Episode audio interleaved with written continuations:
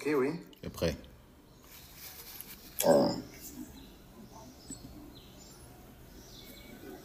C'est parti.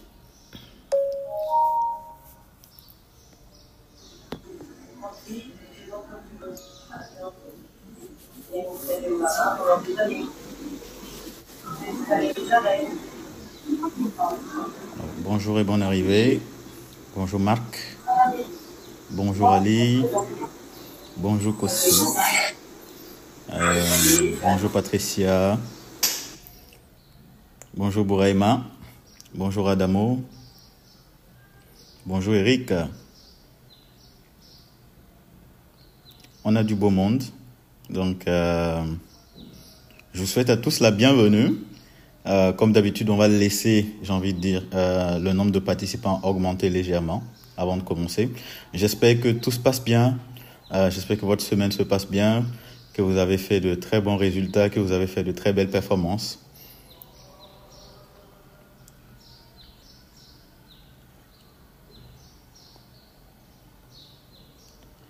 Alors, euh, bonne arrivée à Paterne, Maureen, Suleiman, Alida, Paris. C'est euh, Paris, hein? Je- J'espère que je prononce bien. Bonne arrivée à Toussaint. On a également Médine. Médine, très heureux de te revoir. Bonne arrivée.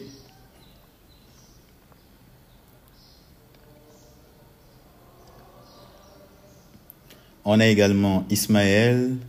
J'ai Fatma Gay qui est là. Ah, donc ça veut dire que ce soir, ça va être très, très, très tendu. J'ai Serge également qui est là. J'ai Wenceslas, les inconditionnels, avec Toussaint également. Donc, merci, merci, merci beaucoup à vous. Euh, merci à tous d'être connectés pour le premier live de Allo RH. Alors, donc, pour ceux qui ne sont pas étrangers, euh, vous me connaissez déjà, mais je vais me présenter pour ceux qui ne me connaissent pas. Donc, moi, c'est Galiam. Euh, je suis euh, executive recruiter. Donc, moi, ma spécialité, c'est de trouver les bons talents pour les bonnes entreprises, euh, les entreprises qui payent. Et euh, j'ai un autre volet que beaucoup de gens ne connaissent pas, mais c'est le volet audit RH, audit social. Donc, mon travail, c'est de venir et d'évaluer les entreprises pour savoir si est-ce que euh, l'entreprise là, est-ce que là où elle est, euh, j'ai envie de dire, c'est le bon environnement pour que les gens s'épanouissent. Donc ça, c'est mes deux casquettes. Donc, alors ce soir, nous sommes là pour la toute première émission de Allo RH. Allo RH, je vous explique le principe. Donc, Allo RH, euh, l'idée, c'est, euh, j'ai envie de dire pour les anciens, ceux qui avaient la radio, euh, c'est de justement pouvoir parler d'un sujet qu'on décortiquera ensemble, d'un concern, comme on dit, qu'on va décortiquer ensemble, trouver des solutions. Et je suis sûr que certaines personnes également dans le chat ou justement dans le parmi les commentaires vont également se retrouver parmi euh, cette personne-là. Et ça va vous permettre également à vous euh, de voir que ah, les gens vivent des choses quand même en entreprise et ça vous permettra, vous en tant que leader, d'éviter de faire ce genre de choses-là ou vous en tant qu'employé de subir ce genre de choses-là. Donc l'idée, c'est vraiment un partage d'expériences euh, globales par rapport à des expériences vécues, pratiques, qu'on va décortiquer ensemble et qu'on va analyser. Donc, il y aura un peu de, voilà, il y a un peu de béret dedans pour ceux qui sont ivoiriens. Euh, il y a également un peu de conseils et toujours avec la même ambiance. hein. donc, c'est l'ambiance, euh, voilà, bon chic, bon chant. Et pour euh, lancer cette émission, bon, j'ai pas trouvé quelqu'un d'autre. hein, c'est Sosten Hans qui est une sommité dans ce domaine-là. Donc, bonjour Sosten. Bonjour Galiane, comment tu vas? Oui, je vais très bien, je vais très bien. J'espère que ça va également chez toi. Moi, super bien. Bonjour à toi, bonjour à tous les les, in- les inconditionnels qui, qui suivent les séances au quotidien. Exactement. Alors, donc, euh, allô RH, on va rentrer directement dans le sujet. Je vois déjà qu'il y a déjà des mains. Donc, ici, euh, ici, il n'y a pas de temps là où nous on parle et puis après vous répondez. hein. C'est des questions seulement. Vous posez les questions, on répondra au fur et à mesure. Donc, pour tous ceux qui ont les questions, euh, balancez. Mais j'ai également des gens qui ont écrit en anonyme. Donc, je vais commencer déjà avec euh, le premier cas en anneau que j'ai reçu avant-hier. Euh, je vous l'expose euh, d'abord avant qu'on trouve la solution ensemble. Donc, pour le tout premier cas en anneau, je le lis. Je dois vous avouer que j'ai été personnellement choqué. mais je tenais également à le partager avec vous. Donc, la personne a partagé un anneau. Donc, je commence par le début. Donc, voilà. Alors, bonjour Galiam. Donc, je me suis lancé un challenge de quitter le poste où je suis depuis des années. Donc, je fais saisir toute offre interne comme externe. D'accord? Et mais depuis peu, l'entreprise ayant des restructurations, trois postes en interne se sont libérés et j'ai été retenu pour les trois entretiens. Félicitations déjà. Euh, un mois s'est écoulé, rien. Deux mois, à ma grande surprise, je reçois des appels de collègues au même poste que moi, me félicitant pour mon départ à l'un des nouveaux postes pour lesquels j'ai postulé. Donc elle-même déjà, elle n'est pas au courant, c'est des collègues qui viennent l'informer que voilà, elle a, elle a eu le poste. Donc Ok, je fais toujours mine de ne rien entendre. Je dépose ma, ma demande de congé et ma hiérarchie me fait comprendre qu'à compter d'une certaine date, je ne ferai plus partie de leur direction, donc ils ne peuvent pas signer ma demande de congé. Ok. Je rentre en contact avec les RH pour comprendre. On me fait savoir qu'on m'appellera incessamment. Donc, on envoie quelqu'un pour me remplacer sans me dire clairement que je pars et sans note. Ok. Je fais tranquillement mes passations en attendant le fameux appel. Les mêmes collègues qui me félicitaient sont revenus encore me dire, ah, apparemment là-bas, le RH là, c'est un papato, hein. Les, mêmes collègues qui me félicitaient sont revenus encore me dire que moi qui pensais partir, les laisser, me voilà encore ici. Donc je pense que déjà là, y y a, voilà, ça sent mauvais déjà. On sent que ça sent déjà mauvais. Donc je suis choqué. Je fais semblant d'appeler pour demander à quand l'appel et on me dit que finalement, je ne bouge plus de mon poste car les restructurations ont été arrêtées. Waouh. J'ai dit wow. Je n'ai pas postulé à cause des restructurations, mais parce que depuis des années, je souhaitais spécifiquement ces postes-là. Pour me clouer le bec, on me jette à la figure que qui m'a envoyé une note ou appelé, que légalement ils ne sont tenus de rien car ce n'était que des bruits de couloir. Même si c'est le cas, je suis déçu d'avoir fait mes entretiens seul et que tout le monde, à part moi, soit au courant du résultat et aussi que quand ça a capoté, tout le monde soit de nouveau informé sauf moi. Pour quelqu'un qui postule avec acharnement depuis 5 ans, euh, je crois que c'est bien ça. Hein? Euh, waouh, franchement, euh, la situation est quand même, j'ai envie de dire, rocambolesque. Hein? Sosten, tu vois que, bon, nous, en tant que RH, on a encore quand même du travail. Parce que là, euh, elle, dit clairement que même si euh, demain on venait l'appeler pour le poste, elle n'est plus du tout intéressée par la structure et que là, vraiment, euh, son envie, c'est de partir.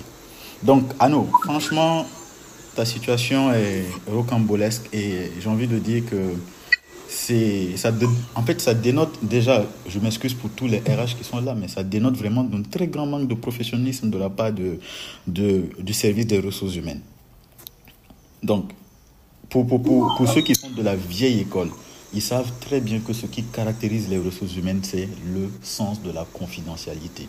Ça, c'est la base. Quand on dit RH, tu peux être nul dans tout ce que tu fais, mais ta bouche, c'est une tombe. Bref, franchement, je la comprends et tout. Euh, donc, j'ai envie de dire quelque chose. C'est normal que tu, tu, aies envie de partir. C'est normal que là où tu sois, tu sois vraiment démotivé. Euh, je pense que c'est le genre de choses qui pousse les gens vraiment à partir.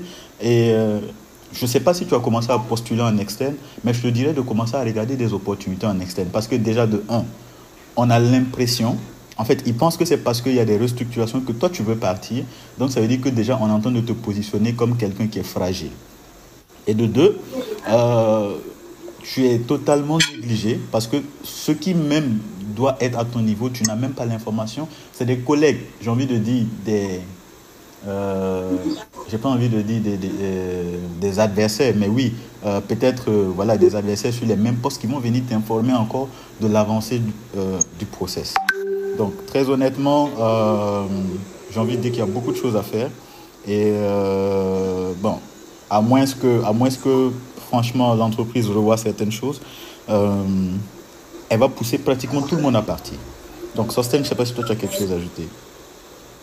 Merci Galian, merci déjà pour, euh, pour ton apport qui est toujours qualitatif.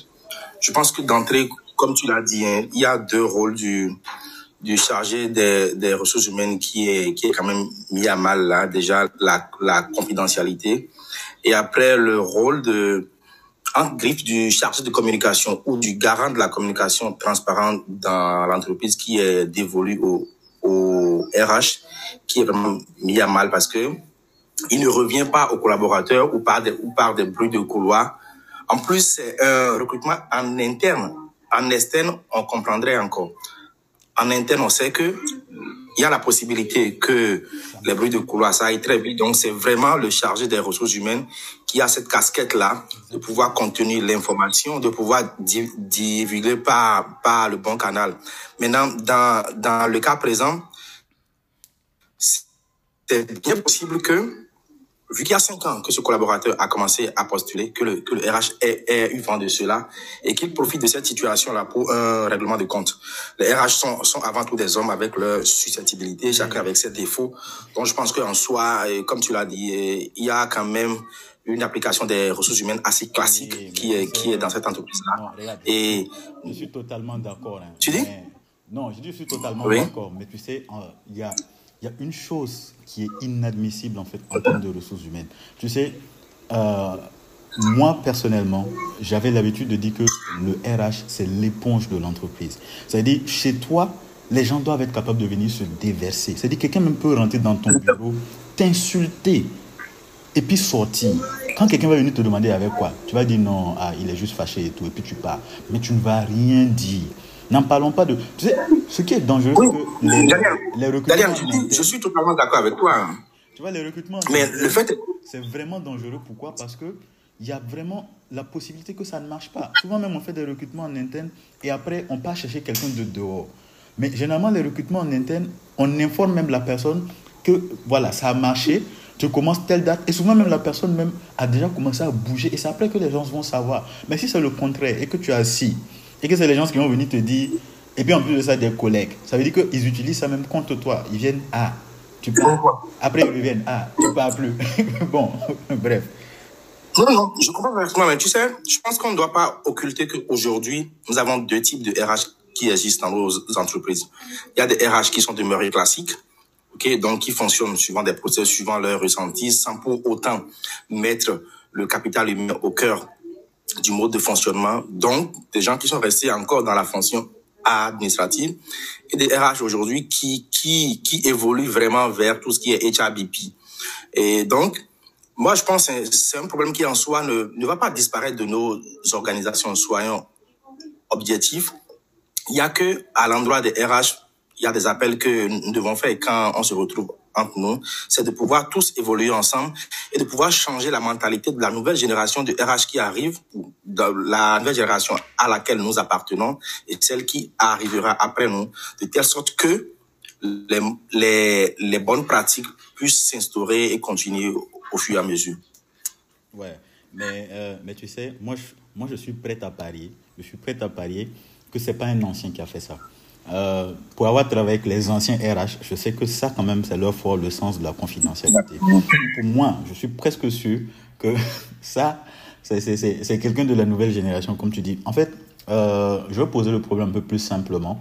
Je pense qu'aujourd'hui, euh, les RH, souvent en voulant être, j'ai envie de dire, cool, ou bien en voulant être bien vu par tout le monde, tout le monde a son cercle, hein, tout le monde a son clan, forcément, tout le monde en a. Et euh, souvent, plus tu es proche du RH, plus, euh, voilà, toi aussi, tu sens que tu as un peu de pouvoir. Et forcément, voilà, les RH aussi, souvent, c'est une manière de se sentir, j'ai envie de dire, apprécié, euh, que par exemple, voilà, on parle de quelque chose qui est en interne. Tu vois, souvent, on va venir, on est assis avec des potes, quelqu'un va dire, ah oui, mais ah, vous-même, vous faites les recrutements en interne, là, ça n'avance pas. Et puis le gars va dire que, ah, toi, tu parles, moi, je suis dans des problèmes ici. Il y a telle petite là qui a postulé, on dit non, finalement, on, on on la prend plus, tu vois. Et ça commence comme ça.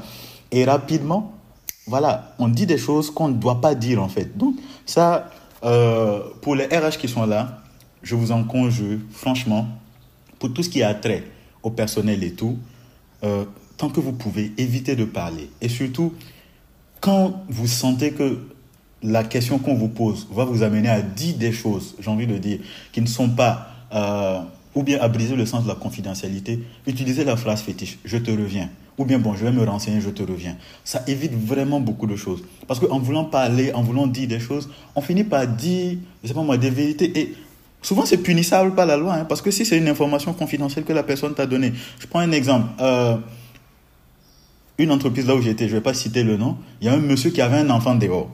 Et voilà, il a envoyé les papiers justement de l'enfant dehors. Mais c'est nous seulement au niveau des ressources humaines qui savions en fait. Si, euh, si moi je me levais et que je partais m'asseoir pour, je sais pas moi, dans bois la nuit, je parle de ça avec d'autres personnes, euh, je suis en train de compromettre en fait sa, vie personnelle. Mais il y en a, il y a beaucoup de cas comme ça, il y a beaucoup de cas comme ça. bon, malheureusement, c'est dommage. Euh, bon.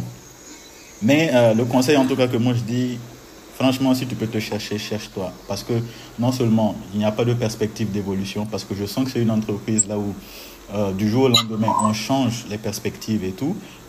C'est vrai que les enjeux changent aussi très vite, mais il y a quand même, j'ai envie de dire, le minimum, le minimum, comme euh, l'a dit, de communication qui va avec.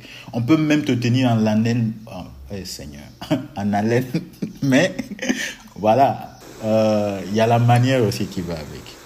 D'accord. Donc, pour la, pour la, pour, pour la deuxième, le deuxième anneau, euh, si vous voulez réagir aussi euh, par rapport à ça, vous pouvez, euh, pouvez lever la main, mais bon, on avance. Donc, euh, on a le deuxième anneau qui a envoyé également son, son voilà sa situation. Donc, bonsoir, comment vas-tu? Je te suis depuis un moment et j'aime vraiment ce que tu fais. merci beaucoup, franchement. je t'écris car j'ai vraiment besoin de conseils. Je suis totalement perdu dans ma vie professionnelle aujourd'hui. Je suis responsable marketing et communication d'une entreprise, mais je suis à un stade où je n'aime plus ce que je fais et je cherche un autre emploi. Ça, ça sent, ça, sent la déception, ça sent, les fausses promesses. Oh, ok. Ce dégoût pour mon travail est dû au fait que mon environnement de travail n'est pas du tout stable il est plutôt stressant car je me retrouve à suivre les ordres de plusieurs personnes et ces ordres sont parfois contradictoires. Ok. Euh, je me donne à fond dans mes tâches, mais notre consultant trouve toujours que ce n'est pas assez, ce qui fait que je me demande si vraiment je suis fait pour le poste que j'occupe. Aujourd'hui, je suis bloqué car je n'ai pas de diplôme, mais plutôt de l'expérience, donc difficile de trouver un emploi. Aïe, aïe, aïe. Tous les jours, j'ai envie de démissionner, mais j'ai des charges donc impossible pour moi de le faire. J'ai vraiment besoin de conseils et d'aide pour être épanoui dans ce que je fais. Bon, déjà, Anno, franchement, que Dieu te fortifie. Ça, c'est la première des choses que je veux dire. Euh, ça, c'est un peu complexe. Parce que les personnes se retrouvent dans trois situations. Je commence pour que, pour que tu Vas-y, vas-y. Alors, déjà, je pense que dans sa préoccupation, le, la première remarque que moi tout de suite, c'est que il sent le dégoût à cause de son environnement de travail, à cause de ses rapports avec ses managers directs. Et donc, euh, le dégoût d'aller au travail le matin, tu te relèves, tu te lèves le matin, tu n'as pas envie de mettre pied au travail parce que ça ne va pas avec tes managers, n'est pas d'abord en soi une cause pour pouvoir changer de corps de métier. C'est ça. Ça fait un. Et après, c'est maintenant à lui de faire euh, une première analyse à son niveau pour voir quel est le type d'environnement qui lui parle le plus. Parce que au-delà de tout, nous travaillons pour gagner de l'argent, mais pour un bien-être physique, mental et tout le reste. Donc c'est à lui de définir le type, le type d'environnement qui lui convient le mieux -hmm. et d'orienter ses recherches en, en termes de d'entreprise vers ce type d'environnement-là. C'est la première étape. Euh, la première solution n'est pas tout de suite de vouloir quitter le marketing pour, pour aller vers un autre corps de métier, non. Il faut déjà qu'il arrive à résoudre le problème de, des, de, des malentendus, des malcompréhensions qui existent avec ces managers. Parce que parfois, nous sommes dans un environnement qui ne nous valorise pas et qui nous donne l'impression que nous ne sommes pas à notre place. Mmh. Et ça agit sur le mental du collaborateur. Exactement. Quand il ne part pas très vite, c'est un gros risque qu'il court que de se bourrer de se remettre en cause, de ne plus avoir confiance en lui. C'est ça même le, le pire des dangers. Exactement. Et quand on dans, dans, un tel environnement, on en vient à se demander euh, est-ce que je connais mon boulot vraiment? Est-ce que je suis nul? Et arriver à cette étape-là, perdre des pédales. Ouais. Le conseil que moi j'ai à son endroit, ok, c'est de pouvoir définir l'environnement qui lui correspond le mieux et d'orienter ses recherches step by step avec la force des choses, avec le travail qu'il faut, donc préparer les entretiens, pouvoir bien designer ses CV et tout le reste. Euh, après quelques mois, je pense qu'il pourra rebondir dans un autre environnement et peut-être être le meilleur employé de, de l'autre côté. Exactement, exactement. Alors, on a des, on a des belles mains qui sont levées. Donc, je vois la main de Eric. Je vois également la main de, voilà, de Girasem. Donc, euh, j'ai envie de dire, priorité oblige. Euh, je vais donner la parole justement à ceux qui ont levé les mains avant que, avant que leurs mains ne fatiguent. Donc, euh, voilà, je donne la parole. Eric et Girasem, vous avez la parole. Vos micros sont ouverts. Bonjour, bonjour. Oui, bonjour. Bonjour. Comment ça va euh, Oui, ça va très bien, ça va super. Heureux de t'entendre. Oui, moi aussi. Alors, je salue tout ton, tout ton public. Euh, non, non, j'ai juste intervenu parce que j'ai d'abord vu le, j'ai vu euh, euh notre émission passer. Je me suis dit ah tiens c'est pas mal. Je suis arrivé. Je me rends compte que c'est aussi des thèmes très intéressants. Et concernant cette question, je voulais rapidement réagir à la question de notre ami qui est au marketing pour indiquer que ça, ça correspond exactement à, à ce que j'évoque souvent la question des 40, 40, 10, 10. euh, ici, nous avons un frère qui a perdu les marges de manœuvre. Et ça, ça peut nous arriver à nous tous à un moment de notre parcours professionnel. S'il m'écoute, ce que je lui dirais, c'est que ce n'est pas l'entreprise dans laquelle il est ou le climat qui n'est pas bon, mais c'est lui qui a perdu les marges de manœuvre de conduire euh, sa carrière professionnelle, de conduire même son projet professionnel. Euh, les marges de manœuvre, c'est quoi? C'est ce qu'il a cité et qui sont les responsabilités. Parce qu'il ne peut plus, il ne peut plus quitter comme ça, parce qu'il a des charges. Et tout en Afrique, c'est comme partout. Il a, il a des charges qui deviennent incompressibles. Mm-hmm. Il a, euh, euh, il a un quotidien qu'il doit qu'il doit porter. Donc, il devient dépendant de ce salaire. Il devient dépendant pourquoi? Parce que sa valeur de marché a baissé. Parce que sa capacité de négociation sur le marché a baissé. Et les possibilités, alors évidemment, ça dépend des milieux professionnels. Tous les milieux professionnels ne sont pas très dynamiques, tous les marchés ne sont pas tous dynamiques, mais nous sommes dans un monde globalisé où s'il a ce sentiment, c'est parce qu'il sent qu'il ne peut pas, à l'extérieur, se vendre et renouveler. Mais pourquoi il, n'a pas pu se vendre et renouveler? Parce que il a compté essentiellement sur l'expérience interne qui devient en fait une machine qui se consomme elle-même et qui ne se régénère pas. Et donc le volet formation. Oui. Il faut continuellement, continuellement se former. Il faut continuellement dégager de la possibilité de se former pour être toujours à jour sur le marché et atteindre pour nous qui sommes devenus un peu seniors entre griffes, des personnes capables à tout moment de ne pas, en fait, qui envoient un message à l'employeur que tu peux pas me faire du chantage. À n'importe quel niveau. On n'a pas besoin d'être à un niveau de direction. Pas du tout. Même à un niveau d'expertise, vous pouvez être, euh, euh le signal peut être clairement envoyé à l'employeur que, écoute, si je suis responsable marketing dans une société donnée, j'imagine s'il est dans la banque ou les télécoms, j'ai une valeur de marché dans l'endroit où je suis qui est telle que il suffit que je dise que je suis disponible pour que le concurrent en face me prenne. Exactement. D'accord? Ouais. Donc la, la, le premier combat qu'il doit faire, c'est c'est peine perdue que de mener le combat contre l'entreprise. L'entreprise est une institution muette, faut le savoir, sans sentiment. Et parfois les gens qui sont à l'intérieur euh, n'ont pas tous n'ont pas une logique euh, euh, une, une, une, une, approche accountable. Donc, si tu pars et que même le chiffre d'affaires baisse, euh, certains, ça ne le choque même pas d'ailleurs. Donc, c'est une entreprise, c'est une institution muette. Et se combattre contre elle n'est pas, n'est pas, n'est pas l'utilité. Ça, ça, ça va te consommer plus. Et pire, pire, c'est que en dehors des organisations caritatives ou des fondations philanthropiques comme dit les Melinda Gates, toutes les entreprises dans lesquelles vous irez, il y aura un environnement favorable ou défavorable. C'est-à-dire même à Google et à Facebook, on dit qu'il y a un happy euh, mindset et machin où il y a des jeux, il y a des billards euh, à l'intérieur de, de, la, de la cour de l'entreprise, machin. Même là-bas, vous avez des frustrés et des stressés. Donc, il n'existera pas l'entreprise idéale. Par contre, tu peux construire ton projet professionnel idéal. Donc, moi, c'est, il faut recentrer le, le, le point important dans l'approche de se bâtir un projet professionnel, c'est de recentrer le centre de gravité sur soi.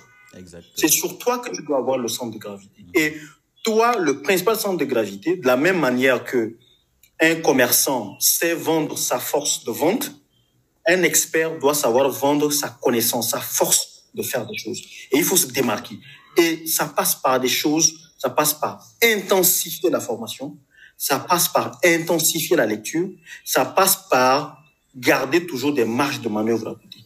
Et ces marges de manœuvre, c'est une certaine organisation financière, d'où le 40-10-10, d'où l'investissement sur soi continuellement pour être sur le marché, d'où un projet professionnel pour savoir où je vais, de sorte que si mon projet ne rencontre pas l'entreprise, je revois mes marges pour progresser autrement. D'où de garder toujours en tête la capacité toujours de faire des lectures. Effectivement, merci. effectivement. En tout cas, merci beaucoup pour, euh, pour la contribution au DIRASEM. Euh, moi, j'ai envie de dire euh, à, à Anno. Alors, euh, Anno, déjà, pour le premier point concernant euh, le stress, le stress dû en fait aux autres qui sont contradictoires.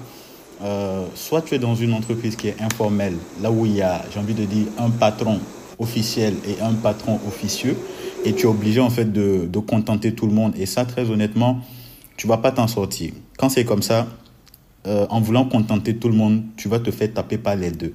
Choisis un camp, tu choisis que c'est lui qui est ton patron. L'autre, si on veut, on n'a qu'à te taper là-bas, au moins on te tape un côté. On ne peut pas te taper deux côtés. On te tape un côté, au moins ça va. Donc, tu choisis un, tu décides que c'est lui qui est ton patron. De préférence, le supérieur hiérarchique, celui de qui tu peux recevoir directement des ordres. Comme ça, même devant euh, le tribunal ou même devant l'inspection du travail, tu es couvert. Ensuite, par rapport euh, au fait que tu es bloqué, euh, je te rassure déjà, tu n'es pas du tout incompétent, tu maîtrises bien ta chose. La preuve est que tu te mets vraiment à fond. Le simple fait même de se mettre à fond, c'est voilà, c'est la preuve d'une passion. Mais si votre consultant trouve que ce n'est pas assez, ça veut dire que soit votre consultant est quelqu'un qui n'est pas, j'ai envie de dire, impliqué dans l'entreprise, ou bien c'est quelqu'un en fait qui n'a pas la capacité de te faire grandir. Parce que sinon, si le consultant a, a la possibilité de pouvoir partager en fait sa vision avec toi, ou bien euh, s'il a la possibilité de t'amener à voir les choses comme lui, je pense que ça devrait aller. Donc là, c'est de pouvoir mettre en place une communication avec le consultant. Si tu as son numéro, ah, en fait, ce que je suis en train de te dire, c'est que tu dois prendre en fait des décisions fermes. Il n'y a plus de ah Jean, j'ai pas envie de vexer les gens et tout. Tu prends une décision ferme, tu, tu écris au consultant, tu lui dis clairement, j'ai besoin d'avoir une séance de travail avec toi. Ok, il vient, d'accord. Alors, comment toi tu travailles? Parce que moi, je comprends pas. Chaque fois que je fais quelque chose et que j'envoie, tu dis que c'est pas bon. Chaque fois que j'envoie, si tu dis que c'est pas bon, comment toi tu travailles? C'est quoi en fait toi ton style? C'est quoi son truc? Parce que chaque consultant a son style. Il va t'expliquer comment il travaille. Il va te dire comment il travaille et tout. Après ça, ça devrait aller un peu plus parce que si tu sais c'est quoi en fait euh, les résultats qu'il attend à la fin, tu pourras toujours orienter ton travail vers ça. Sinon, tu vas te retrouver tous les jours à, à être en train de faire des choses qui, même si c'est excellent, comment, comment, vu que ça ne porte pas en fait sa patte il te dira non, euh, c'est pas la peine. Euh, le point le plus important par rapport justement au fait que tu sois bloqué par les diplômes, euh, j'ai juste envie de dire que là où il y a de la volonté, il y a un chemin. C'est vrai qu'il y a les charges, je suis totalement d'accord.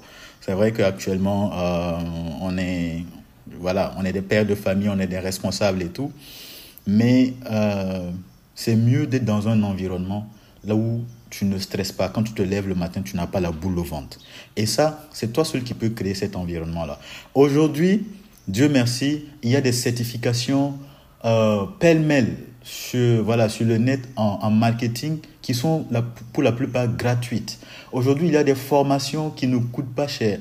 Il y a des cabinets de formation euh, en, en, truc, en marketing voilà, qui ne coûtent pas cher. Aujourd'hui, il y a des entreprises comme HNC voilà, qui font des certifications marketing et tout et qui est très moins cher. Tu peux te connecter et voilà, prendre des cours, même si c'est chaque soir pendant une année, tu supportes le temps voilà, de, de, de, euh, de pouvoir avoir ta certification et surtout continuer à apprendre, continuer à apprendre. Le plus important quand on arrive en entretien, ce n'est pas le diplôme. Le plus important, c'est ce que tu montres. Si tu as une licence et que tu arrives en entretien et que justement les gens voient que ah, la personne a une licence, mais euh, ce qu'elle démontre, c'est des choses de niveau master, je peux te garantir qu'on va te prendre. on, va te prendre. Et il y a même des entreprises en fait qui financent les masters ou les diplômes de leurs euh, voilà, euh, de leurs bons éléments. Donc, assieds-toi, fais un plan et puis tu te dis, ok, euh, comment, ou bien j'ai envie de dire, voilà, tu peux dire comment, comment je dois être d'ici l'année prochaine. C'est-à-dire l'année prochaine, je dois être responsable marketing dans une multinationale. Je prends un exemple tout bête. Ou bien je dois être responsable marketing dans une autre structure. Donc actuellement, qu'est-ce qui m'empêche d'être responsable marketing dans une autre structure? Tu listes tout. Tu listes tout. Et puis tu regardes. Il y a ce que ton environnement euh, euh, euh, t'impose. Ça, c'est des contraintes quel que soit ce que tu vas faire, tu ne peux pas changer ça. Ça, c'est les contraintes de ton environnement. Tu as une femme, tu as des enfants, euh, tu es marié, euh, tu supportes les charges de ta maman et tout ça. Ça, c'est les contraintes de ton environnement. Tu ne peux pas t'en débarrasser. Euh, également, il y a les contraintes liées à ta profession. Est-ce que je suis dans un travail là où je voyage beaucoup? Est-ce que je suis dans un travail là où je suis permanemment dans les bureaux et tout? Est-ce que je suis dans un travail là où je descends tout le temps à 23h, minuit et tout ça? Il y a les contraintes personnelles. Est-ce que dans ma vie personnelle, par exemple, est-ce que samedi, dimanche, j'ai du temps? Parce qu'il y a des gens samedi, dimanche, euh, samedi, ils sont dans les mariages, dimanche, ils sont à l'église, donc c'est déjà fini. Donc tu regardes tout ça, et puis maintenant tu regardes dans, dans ça, dans toutes ces contraintes-là, quelles sont les contraintes que tu peux éliminer facilement et que tu peux gérer toi-même? Donc quand tu élimines ces contraintes-là, tu te retrouves justement avec euh, Maintenant, les contraintes, j'ai envie de dire, euh, que tu ne peux pas maîtriser. Et ces contraintes-là, vu que tu ne peux pas les maîtriser, tout ce que tu peux faire, c'est adapter en fait maintenant ton environnement à toi. C'est tout. C'est tout ce que tu peux faire. Et tu avances. C'est vrai que c'est long, mais ça va arriver. En fait, un jour seulement, ça va aller. Mais il faut prendre la décision. Donc, euh, tu as le choix en disant, un jour, ça va aller, ou bien tu peux dire, à partir d'aujourd'hui, ça doit aller. Donc, c'est toi qui vois. Donc, euh, mais euh, très honnêtement, Anno, je sais que c'est chaud. Franchement, je sais que c'est chaud. Mais euh, tu as le potentiel pour aller au-delà. Il suffit juste que tu arrêtes d'être complaisant avec les gens. Tu arrêtes d'être complaisant avec les gens. Souvent aussi, il faut rougir les yeux. À partir du moment tu rougis les yeux, même toi-même, ta vie même change. Alors, est-ce que je peux ajouter un petit point? Oui, il n'y a pas de Oui, déjà, merci infiniment pour cette fantastique émission. Et euh, j'aimerais juste euh, ajouter trois points. La première, c'est qu'il faut que tout le monde comprenne que une carrière, c'est branché sur du courant alternatif. Il y a des hauts et il y a des bas. Est-ce que quand je suis dans un bas, c'est euh, une situation ponctuelle ou chronique? C'est la première chose déjà à définir. Euh, et c'est ça qui va définir notre stratégie pour réagir. Le deuxième, c'est que pour changer de métier, pour changer de travail, pour changer de, de fonction, le pire moment, c'est quand on a atteint euh, un creux dans notre poste actuel. Quand on est dans une situation extrêmement critique, c'est le pire moment pour changer de métier. Ça, il faut vraiment que vous l'ayez tous en tête. Et parce que quand vous allez dans un, dans un recrutement et que vous n'êtes pas dans une situation favorable, ça se sent. Alors que quand vous êtes serein, vous êtes euh, assez campé sur vos positions, ça se ressent aussi et cette confiance se ressent. et comme je dis souvent, on a plus envie de donner sa chemise à quelqu'un qui n'en a pas besoin qu'à quelqu'un qui a envie de vous l'arracher ou qui vous la réclame à corps et à cri. Et enfin, le troisième point, c'est la formation. On est en 2023, bientôt 2024. On n'a pas le droit de dire qu'on n'est pas formé. On n'a pas le droit de dire qu'on ne peut pas se former. On n'a pas le droit de dire que la formation coûte cher. Et comme tu l'as dit tout à l'heure, il y a un nombre incalculable de formations dans tous les domaines possibles et imaginables en ligne et qui sont gratuits. Et les gens souvent sous-estiment trop euh, l'impact qu'a par exemple un MOOC dans un CV. Euh, quand je fais du recrutement, euh, il y a deux types de candidats. Les candidats qui ont leur, euh, leur, diplôme académique, licence, master, blablabla, bla, bla, tout ce qu'on veut. Et puis il y a les candidats qui arrivent avec peut-être une simple licence, entre guillemets, et qui, quand vous regardez, vous voyez qu'il a passé deux MOOC en 2019, euh, trois MOOC en 2020, quatre MOOC en 2021, etc. Ça veut dire quoi? Ça veut dire que c'est une personne qui a toujours cherché à se mettre à la page et qui a toujours été dans une logique de formation. Et ça, croyez-moi, ça fait la différence quand on est en entretien. Donc voilà, c'est tout ce que je voulais ajouter et merci encore. Merci beaucoup, franchement. Euh, merci beaucoup. Très, bel apport, hein, Eric. Euh, franchement, je suis. Euh, je pense que tu as complété parfaitement ce qu'on a dit. Donc, euh, Sosten, je ne sais pas si. Galiane, si tu permets, je voudrais revenir rapidement sur euh, sur euh, le point de la formation continue, sur euh, la définition d'un plan de carrière assez structuré. Je pense qu'aujourd'hui, en soi, l'un des gros problèmes que rencontrent les collaborateurs en entreprise, c'est de pouvoir s'auto-former et la principale raison évoquée par les uns et les autres, c'est c'est parfois le manque de moyens financiers.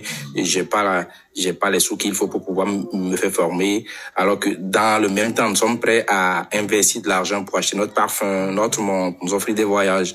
Euh, après, la l'astuce que moi j'utilise et que je et que je conseille d'ordinaire à ceux avec qui je travaille, c'est de pouvoir avoir un budget formation chaque année.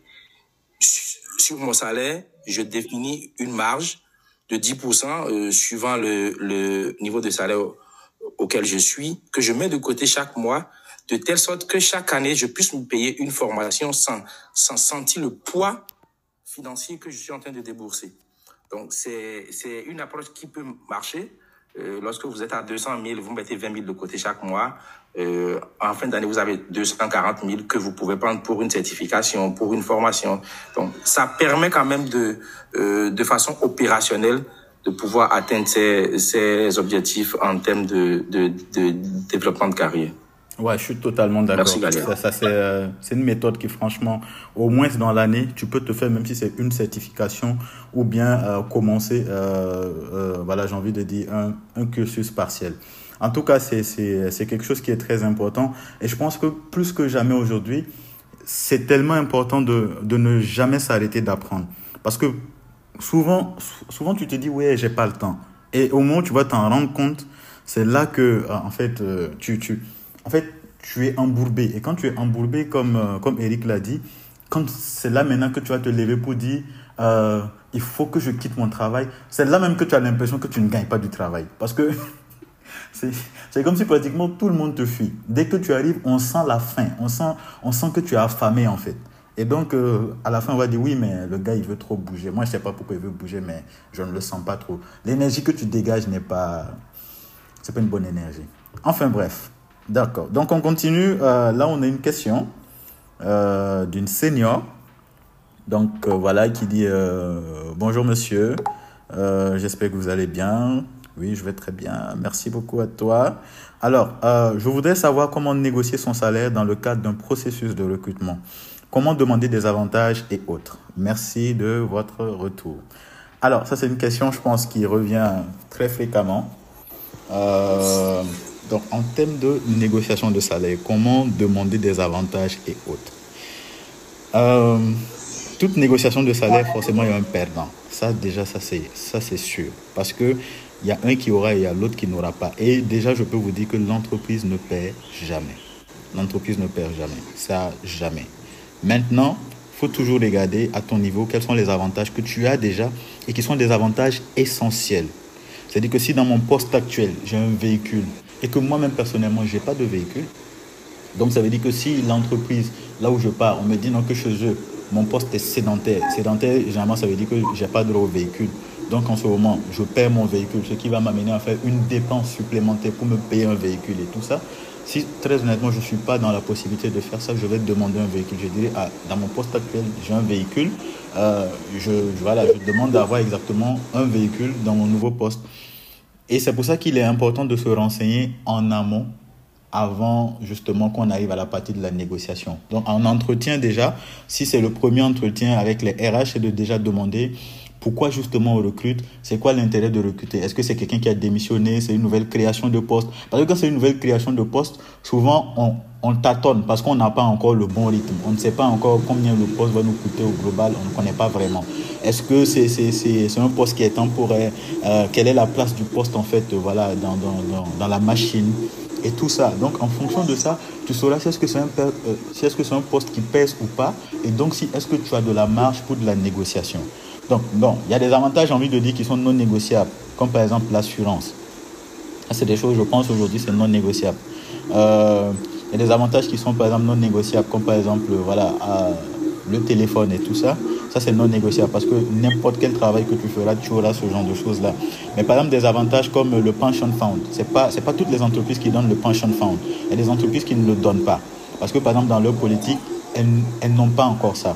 Tu ne peux pas exiger, par exemple, à une entreprise qui n'a pas le pension fund de te donner le pension fund à toi parce que c'est ce qu'on appelle, c'est un avantage social. Et donc, c'est à tout le monde. Donc, s'ils ne le donnent pas, ils ne peuvent pas juste le donner à toi, tu seras obligé de te ranger dans ça. S'ils te disent non, à chez nous, on n'a pas de pension fund, tu ne peux pas les forcer. Parce que c'est quelque chose, si ils avaient euh, mis ça en place, c'est-à-dire que tu aies demandé ou pas, ils te l'auraient donné. Maintenant, il y a des avantages qui peuvent être spécifiques à ton poste. Et en ce moment-là, c'est de justifier pourquoi ces avantages-là sont importants. Ok, si tu dis, ok, j'ai besoin d'une prime de panier de 500 000 francs, il euh, faut que tu justifies pourquoi tu as besoin d'une prime de panier de 500 000 francs. Ok, dans mon poste, euh, je suis amené à rencontrer beaucoup de gens. On dîne beaucoup au restaurant, on va beaucoup euh, voilà, dans les hôtels pour des, voilà, discussions et tout, pour le business. Donc, dans ce cadre-là, je rencontre beaucoup de gens et tout. Je veux une prime de panier de 500 000 francs par mois. On te dira, ok, chez nous, on ne donne pas de prime de panier, mais toutes tes dépenses sont couvertes. Donc, c'est de poser déjà en fait les avantages qu'on a actuellement, de regarder les avantages vitaux, de regarder et en ce moment de, faire la proposition par rapport à ça. L'entreprise également a des avantages, j'ai envie de dire, qui sont là et, et qui sont immuables en fait. Ils ne vont pas les changer pour quelqu'un ou bien ils ne vont pas les augmenter pour quelqu'un. Et maintenant, justement, c'est à toi de faire le compromis ou bien de chercher à savoir si est-ce que dans la pratique, il n'y a pas une manière de contourner le système. Donc, au lieu de te donner l'avantage en nature, on peut te le donner en espèces. Il y a des entreprises qui disent qu'elles ne donnent pas de voiture, mais elles, donnent, mais elles ont ce qu'on appelle un car plan. On te donne de l'argent chaque mois pour que tu payes une voiture, en fait, qui est en réalité... Euh, bon, je sais que Orange, généralement, ce genre de choses-là, je ne sais pas, mais Orange, Burkina, Mali, ils avaient ce genre de stratégie-là. Donc, euh, voilà, c'est... Euh, mais il faut, il, faut, il faut toujours faire la liste et puis poser, en fait. À partir de ce moment-là, c'est là que les négociations commencent. Donc, Sosten, toi, tu es, toi, tu es l'expert dans ça. Toi, chaque fois, toi, tu gagnes. Merci, Daniel. Non, je pense que tu as, tu as suffisamment, tu as suffisamment répondu à la question. Le premier point, comme tu l'as dit, c'est de pouvoir en amont se renseigner sur l'entreprise, savoir. Parce qu'aujourd'hui, il y a des entreprises qui ont euh, une politique d'avantages sociaux bien définie. Ok, donc euh, vous, vous n'y changez rien. Et lorsque vous êtes manager à un certain niveau, vous avez un véhicule, vous avez tel crédit de communication, il y a des avantages sont connus. Lorsque vous êtes en face d'un type d'entreprise, vous rentrez dans le moule. Et comme tu l'as dit, pour euh, des postes spécifiques, s'il y a des avantages que je pense euh, nécessaires pour la position, c'est de pouvoir poser le sujet pour que, de façon opérationnelle, on puisse trouver le, le moyen de l'avoir. Et une chose qui est importante euh, pour tout chercheur d'emploi en phase de négociation des salaires, c'est qu'au-delà du salaire que nous négocions en termes de salaire net et tout le reste, c'est de pouvoir aller sur les avantages sociaux parce que ça vient pour soulager un temps soit peu euh, la vie au quotidien du travailleur. Euh, il y a des entreprises, je sais encore en, en Afrique où vous n'avez pas le crédit de, de, de, de téléphone, il en existe encore, nous ne devons pas nous cacher la vérité. Donc, quand vous vous retrouvez dans, dans une entreprise où ces acquis-là, où, où ces acquis-là n'existent pas, c'est à vous de montrer l'importance pour votre rôle d'entreprise d'avoir ces, ces éléments basiques-là qui, qui vous permettent d'atteindre vos objectifs. Euh, les, ce sont les éléments que, que j'apporte en sus de, ce que tu as énoncé tout à l'heure. Ouais, il y a quelque chose aussi qui, euh, qui, qu'il ne faut pas négliger, c'est euh, les comptes rendus par, par email. Euh, je conseille à toute personne de ne jamais faire des négociations au téléphone ou bien en physique. Très honnêtement, euh, tu pars déjà avec un désavantage. La meilleure manière en fait de tracer, c'est de faire un mail. Ah ok, j'ai reçu euh, votre offre.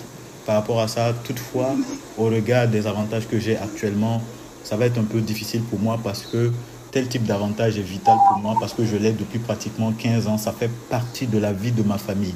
Mes enfants vont, voilà, qu'on appelle ça, euh, à l'école Mermoz, euh, ou bien c'est Jean Mermoz, à Abidjan là. Euh, c'est pas moi je paye et tout ça. Voilà, ils sont en dernière année et tout ça. Je ne peux pas me permettre de venir casser leur vie comme ça parce que C'est quelque chose qui a été pris en charge par mon entreprise depuis 15 ans et tout ça. Voyons ensemble comment on peut trouver un moyen de perpétuer cela. En fait, mais il faut, il faut le poser par écrit. Pourquoi? Parce que demain, il peut avoir des revendications.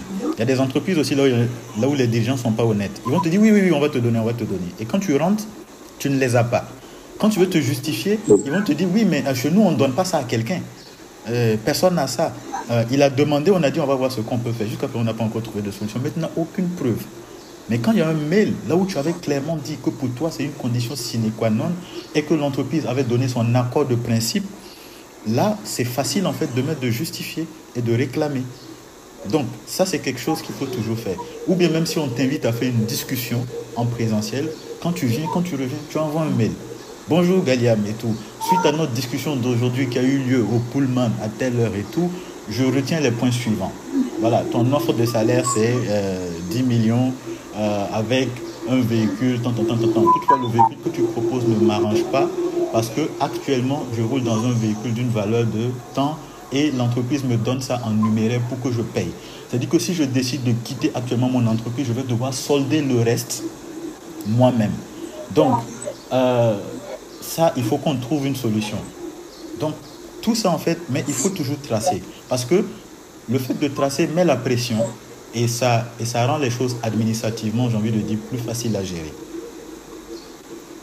Donc, j'ai une question qui est un peu dans la même veine.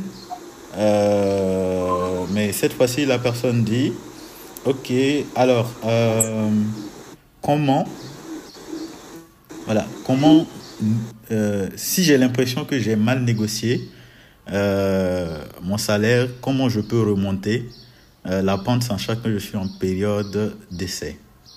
Ah, ça. ok. Bon, je m'excuse. Le grand débat, c'est comme ça. Les réactions à chaud. Donc, ah Ah non, ça. En fait, je ne sais pas quoi dire. Parce que. Euh, je dis qu'il n'y a pas de mauvaise négociation. Il y a juste des négociations qui n'ont pas tourné en ta faveur. Parce qu'il n'y a pas de mauvaise négociation, très honnêtement. J'ai envie de dire que c'est des négociations qui n'ont pas tourné à ta faveur. Donc, euh, tu dis que tu as fait une mauvaise négociation et que maintenant, tu, tu es en train de voir comment remonter la pente alors que tu es en période d'essai. Alors déjà, la période d'essai, c'est une période qui est critique. Parce que justement, c'est une période là où euh, on t'observe, on regarde si est-ce que tu portes les, valeurs, la culture d'entreprise, et euh, donc, c'est euh, voilà, quelque chose qui est assez important et tout. Mais bon, anyway, ça, c'est pas un défi. Maintenant, revenons maintenant à ta situation. Comment renégocier son salaire alors que, bon, comment dire? C'est-à-dire que quand on t'a proposé les 500 000, tu as dit, ah, bon, ça m'arrange pas, mais il n'y a pas de défi, on va aller, on va, on va se gérer. Et tu rentres maintenant, tu vois que non, là-bas, celui même qui ne gagne pas beaucoup, il est à 700 000. Donc tu te, tu te rends compte que tu as mal négocié. Parce qu'en réalité, c'est ça. Hein, en réalité, c'est ça. Donc, euh, je vais répéter et je le dis. Si très honnêtement, le salaire qu'on te propose ne t'arrange pas, faut toujours dire ça ne m'arrange pas. Toujours, faut toujours dire ça ne m'arrange pas. Parce que à partir du moment où tu acceptes l'offre, souvent il y, a des, RH qui mentionnent très bien dans l'offre que vous n'êtes pas tenu accepter l'offre, ceci est notre première proposition. Donc, si après tu viens dire non, l'offre ne t'arrange pas, ça suppose que quand tu as vu la première proposition, ça t'arrangeait et tu as accepté. Maintenant, ce qui a fait que, par exemple, euh, certaines choses ont changé, ça, ça peut être des facteurs internes ou bien peut-être une influence interne. Donc, euh, la meilleure solution dans ce cas-là, euh, c'est de demander à ce qu'on revoie ta fiche de poste tu demandes à ce qu'on revoie ta fiche de poste. Ça, ça peut être une manière d'introduire le sujet. Alors, ah, je suis arrivé, euh, on m'a dit dans mes tâches que je fais ci, que je fais ça, mais très honnêtement, j'ai remarqué que je fais plus que ça. Est-ce qu'on peut revoir ma fiche de poste? On te dira oui, on te dira non, mais au moins tu poses le défi. Après, maintenant, tu diras, ok, vu que ma fiche de poste a changé, euh, est-ce qu'il y a moyen de revoir les avantages ou bien le salaire? Parce que euh, pour te dire, côté salaire, ça va être difficile en fait qu'on rechange ton salaire. Mais tu peux gagner, tu peux grignoter sur les avantages. Parce qu'à partir du moment où on va revoir ta fiche de poste, tu peux dire, ah, ma fiche de poste a changé. là maintenant, ah, je vois que pour mon travail, là, j'aurais besoin de ça, j'aurais besoin de ça. J'introduis ma requête pour qu'on me donne ça, pour qu'on me donne ça. C'est un gourmet, mais au moins, c'est un gourmet qui est un peu fracassé. Sinon, à partir du moment où tu as accepté l'offre, c'est très difficile souvent de, de, de, de, revenir. Et je parle d'expérience. Donc, Totalement. Liliane Oui. Totalement, je suis, je suis totalement aligné avec toi. La période d'essai est, est très sensible et très délicat pour le, pour le nouveau collaborateur tout de suite après un ou deux mois de demander une augmentation de salaire.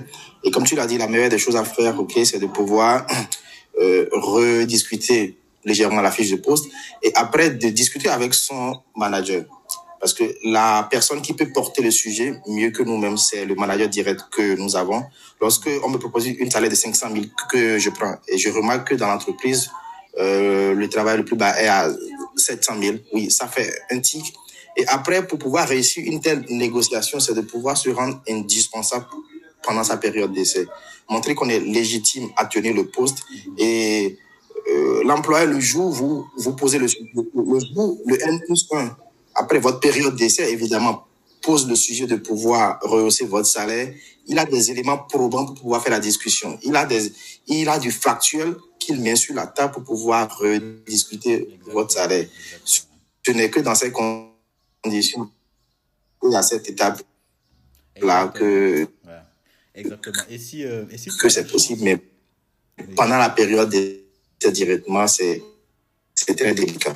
Exactement, ouais. Je dirais même que la meilleure période pour parler de ça, c'est la fin de la période d'essai, quand tu sais effectivement que tu t'es rendu indispensable. Et si tu as la chance que dans ton entreprise, il y a des, il y a des paliers, euh, ce qu'on appelle généralement voilà, euh, les sales leaders ou bien des job c'est souvent plus intéressant parce que si tu arrives et que tu vois que pratiquement tout le monde est en job group, je prends un exemple bête, tout le monde est en job group 5, toi tu arrives, euh, pour le même poste, on t'a mis en job group 6 ou bien en job group 4. Ça va dépendre de. Bon, mais en tout cas, tu comprends que tu es en dessous du job group dans lequel tu devrais être. Euh, faut que tu travailles comme si tu étais effectivement en job group 5. Quand tu vas te délivrer comme ça, là, euh, il y a souvent des possibilités à la fin de l'essai, justement, de changer de job group. Parce qu'on va dire oui, il est bon et tout. Parce que souvent, beaucoup d'entreprises le font. Et c'est une pratique que moi-même j'ai eu à faire. Quand on te recrute, on ne te met pas dans ton job group, j'ai envie de dire, euh, originel. On te met dans le job group immédiatement en bas pour voir si est-ce que pendant la période d'essai, tu vas t'en sortir. Et souvent, à la fin de la période d'essai, on te dit, OK, bon, voilà, c'est bon et tout. Donc, euh, euh, on te fait passer au, job group suivant. Mais euh, il faut que pendant la période d'essai, tu donnes tout ce que tu as et que justement après tu puisses faire rentrer le sujet de façon subtile à boss. Est-ce qu'on peut revoir ma fiche de poste? Parce que euh, je vois qu'il y a des tâches qui ne sont pas ajoutées et tout. Donc ça va permettre que demain, bon, genre le gars aussi se prépare, il sait déjà que ah, le gars bosse et il a envie de, voilà, euh, qu'on revoie sa fiche de poste. C'est la seule manière, hein, très honnêtement, sinon euh, souvent c'est très compliqué. Donc on a une autre question. Alors, un autre anneau. Il y a beaucoup d'anneaux. hein. Euh, Les gens ne lèvent pas beaucoup la main. hein. Apparemment, tout le monde passe en anneau. Donc, alors, j'ai j'ai euh, un anneau qui est là. Eh, Excuse-moi, anneau, j'ai failli donner ton nom. hein. ok, donc, euh, je voudrais poser une question. Voilà, euh, j'aimerais savoir si c'est objectif pour quelqu'un de faire moins d'un an dans une entreprise et de partir de là quand on a une meilleure offre. La dualité ici est la nouvelle entreprise peut te trouver instable professionnellement et se dire que tu risques de partir à la première occasion. Mais l'entreprise que tu quittes ne va pas hésiter à te remercier quand ils n'auront plus besoin de toi. Du coup, quand on a l'occasion, il faut partir ou il faut rester en espérant monter.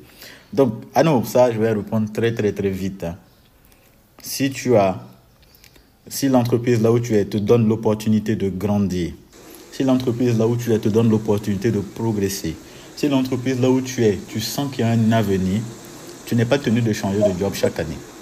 Mais si quand tu viens, tu sens que c'est pas bon, faut pas durer dans mon rêve.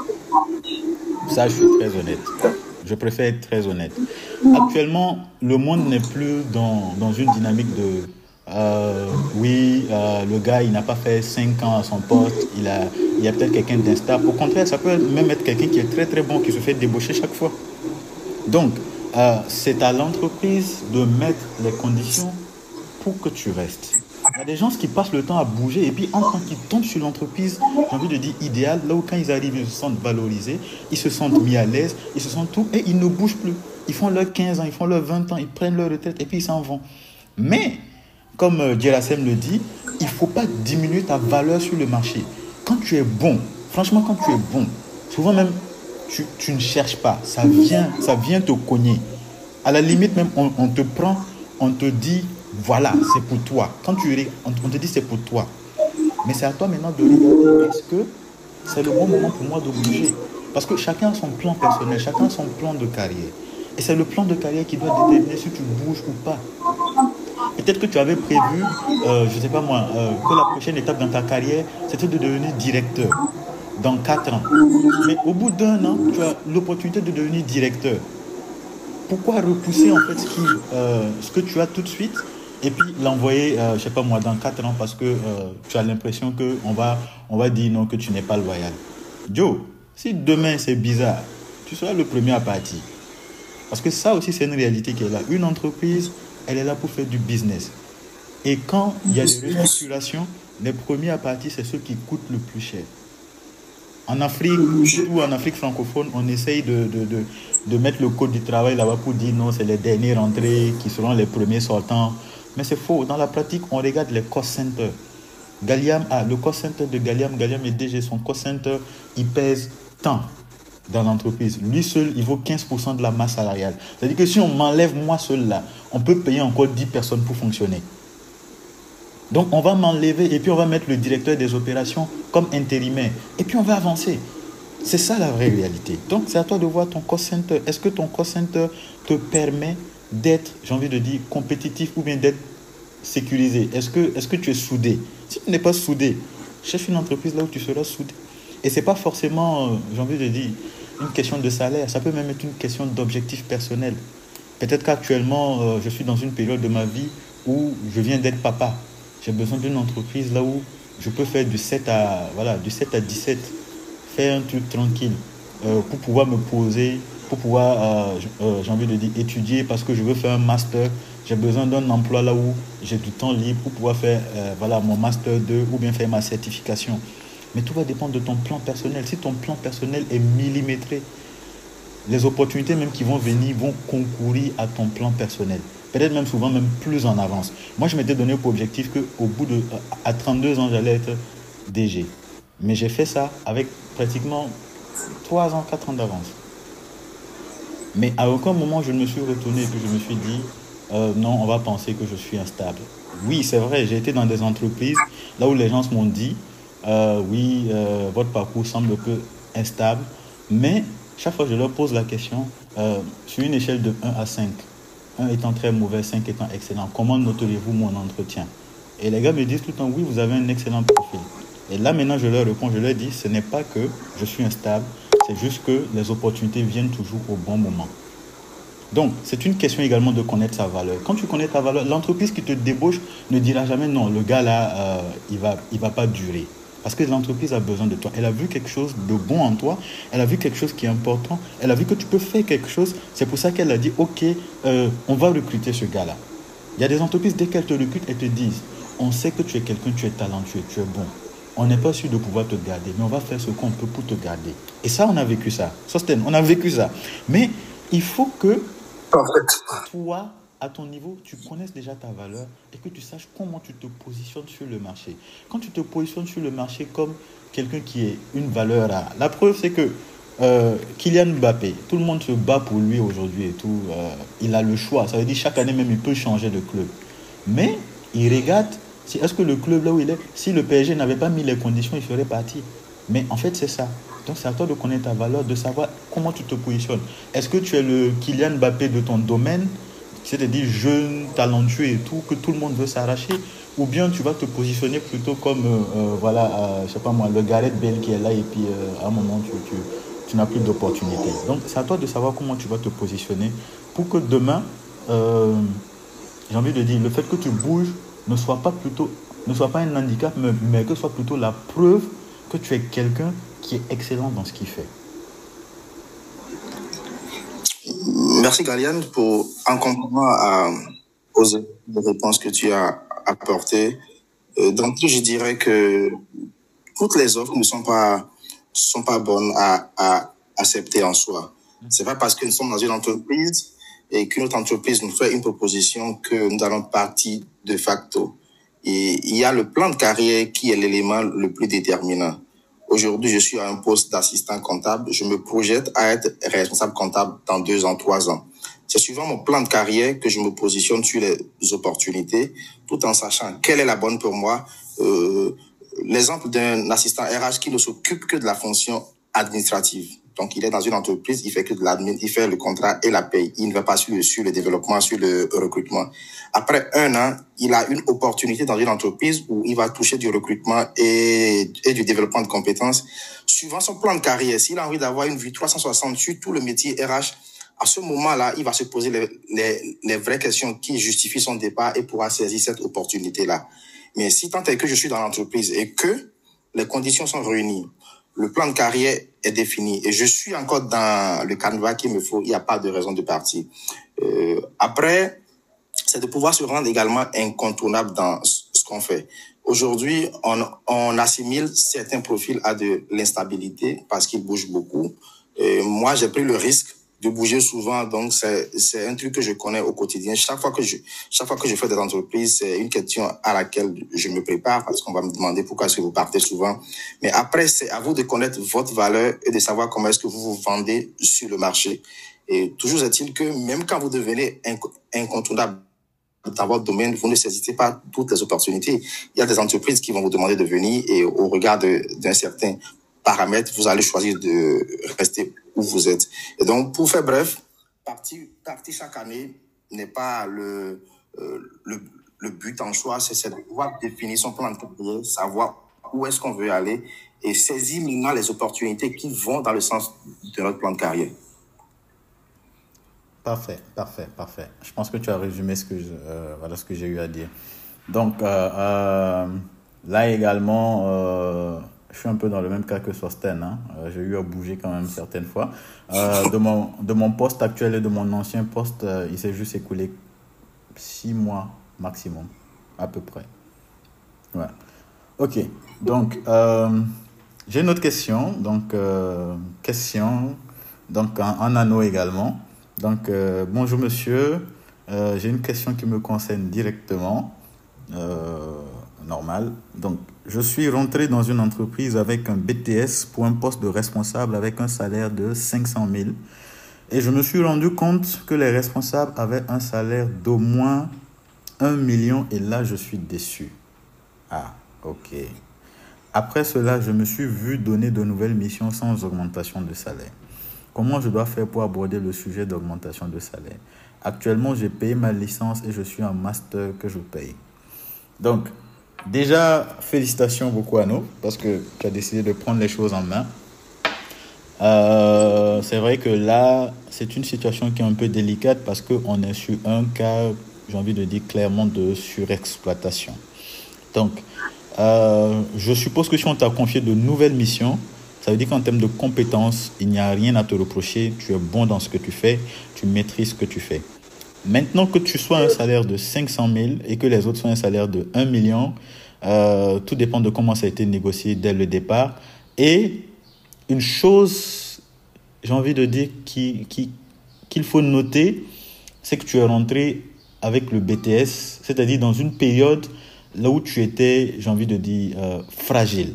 Tu étais fragile, donc euh, quand on t'a proposé ça, tu t'es dit, bon, j'ai un BTS, euh, je ne peux pas espérer mieux avec un BTS, donc ok, euh, on accepte le poste. Tu es rentré, maintenant tu as, tu as fait tes armes, tu as progressé, tu as eu la licence, déjà félicitations. Et là tu es en train de faire ton master que tu es en train de payer encore plus félicitations. Beaucoup n'ont pas eu le courage de faire ça et tout. Et tu te rends compte que justement les autres sont payés à 1 million et franchement il y a de quoi être déçu. Mais moi je te dirais tout simplement, prends ton mal en patience. Tu sais, ce que les gens pensent qu'ils font en termes d'exploitation, au contraire, ils sont en train de te donner une expérience incalculable. C'est quelque chose que tu ne trouveras nulle part. Parce qu'avec les expériences et avec les nouvelles missions qu'on va te donner, on est en train de te préparer pour ton futur employeur. On est en train de te donner les outils pour que demain tu sois percutant là où tu vas aller. Parce que de, de, de, je suppose que si tu es entré avec le BTS en tant que responsable, tu as fait tout. Tu as fait pratiquement tout euh, depuis le début jusqu'au voilà, jusqu'au sommet. Et là, on est en train de te confier encore de nouvelles missions. Euh, tu peux poser la question, euh, tu peux poser le sujet en fait de l'augmentation de salaire, mais ne t'attends pas à ce qu'on te fasse une révalorisation à, à 100%, genre qu'on te mette à 1 million comme les autres. Parce que quand ils vont calculer, ils vont voir que non, si ils te font passer, c'est-à-dire une augmentation de 100% de salaire, euh, ça joue, c'est le genre de choses qui impactent vraiment une trésor. Mais ce que tu peux faire, c'est que de là où tu es, tu te concentres sur ton master, tu, tu poses la question justement de la rémunération un tien vaut mieux que beaucoup de, euh, euh, voilà, que deux tu l'auras. Tu auras certainement gain de cause parce qu'ils vont voir que oui, effectivement, là, tu as déposé la licence et que tu es en année de master, mais il faut que tu envoies les documents qui prouvent que tu, que, tu es justement en année de master. Tu aurais été en France ou en Europe, il y avait la VAE, la validation des acquis de l'expérience, qui t'aurait donné justement un certificat qui prouve que tu as un niveau master. Mais euh, tu prends ton mal en patience, tu auras certainement une révaluation qui ne sera peut-être pas à la hauteur des 1 million. On te mettra peut-être à 700 000. 800 000, vraiment 900 000 si on t'aime. Euh, mais on ne te fera pas rentrer dans la catégorie des 1 million parce qu'ils vont toujours poser le problème que oui, euh, tu n'as pas encore ton diplôme de master alors que les autres ont le diplôme de master. Tu acceptes. Prends ça comme, euh, j'ai envie de dire, une victoire. On peut pas, une victoire, c'est pas forcément ce qu'on veut, mais une victoire, c'est de, voilà, de pouvoir toujours avancer. On fait un pas devant l'autre, un pas devant l'autre. Et quand tu auras ton diplôme de master, tu n'es même pas obligé d'avoir ton diplôme de master quand tu vas chercher du travail, tu seras mieux préparé, tu seras tellement bon dans ce que tu fais que quand tu vas arriver, tu peux négocier ton salaire à 1,5 million. Et je peux te dire que ça va passer. Ça va passer pourquoi? Parce que non seulement tu as la compétence, tu as l'expérience pour ça et tu as le diplôme qui va avec. Et là maintenant, c'est quand, quand toi tu vas arriver, c'est les autres qui sont dans cette entreprise qui vont se plaindre que toi on te paye 1,5 million et on les paye mal. Donc, euh, j'ai toujours tendance à dire que toute personne qui pense qu'il est en train d'exploiter un employé en lui confiant plus de responsabilités sans augmenter son salaire, il ne sait pas qu'il est en train de préparer en fait la future superstar de son concurrent. Donc c'est aussi simple que ça. Je ne sais pas si euh, Sosten a quelque chose à ajouter. Euh, Dalian, merci. Non, je pense que ah, a parfaitement répondu à la question. Je pense qu'il y, a tous les éléments qui sont. Donc, euh, je ne sais pas s'il y a des gens dans le chat qui ont des éléments de réponse pour lui ou il y a quelqu'un qui a déjà vécu la même situation, euh, qui a eu gain de cause, euh, qui peut partager avec nous son expérience. Est-ce qu'il y en a?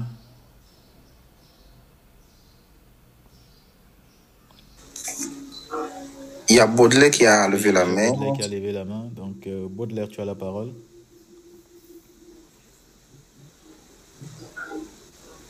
Oui, Baudelaire, tu as la parole. Tout le monde. Oui, on t'entend. Bonsoir. Alors, merci. Je, dirais pour le, le, frangin qui a parlé tout à l'heure que euh, je dirais parce que dans la même situation que lui. Euh, je suis arrivé aussi dans une boîte où euh, il y avait un challenge et une grosse transition, une transition dans le business model. Et il fallait passer du négoce pour les Puis on m'a confié une mission. J'étais, j'avais un niveau bac plus 3.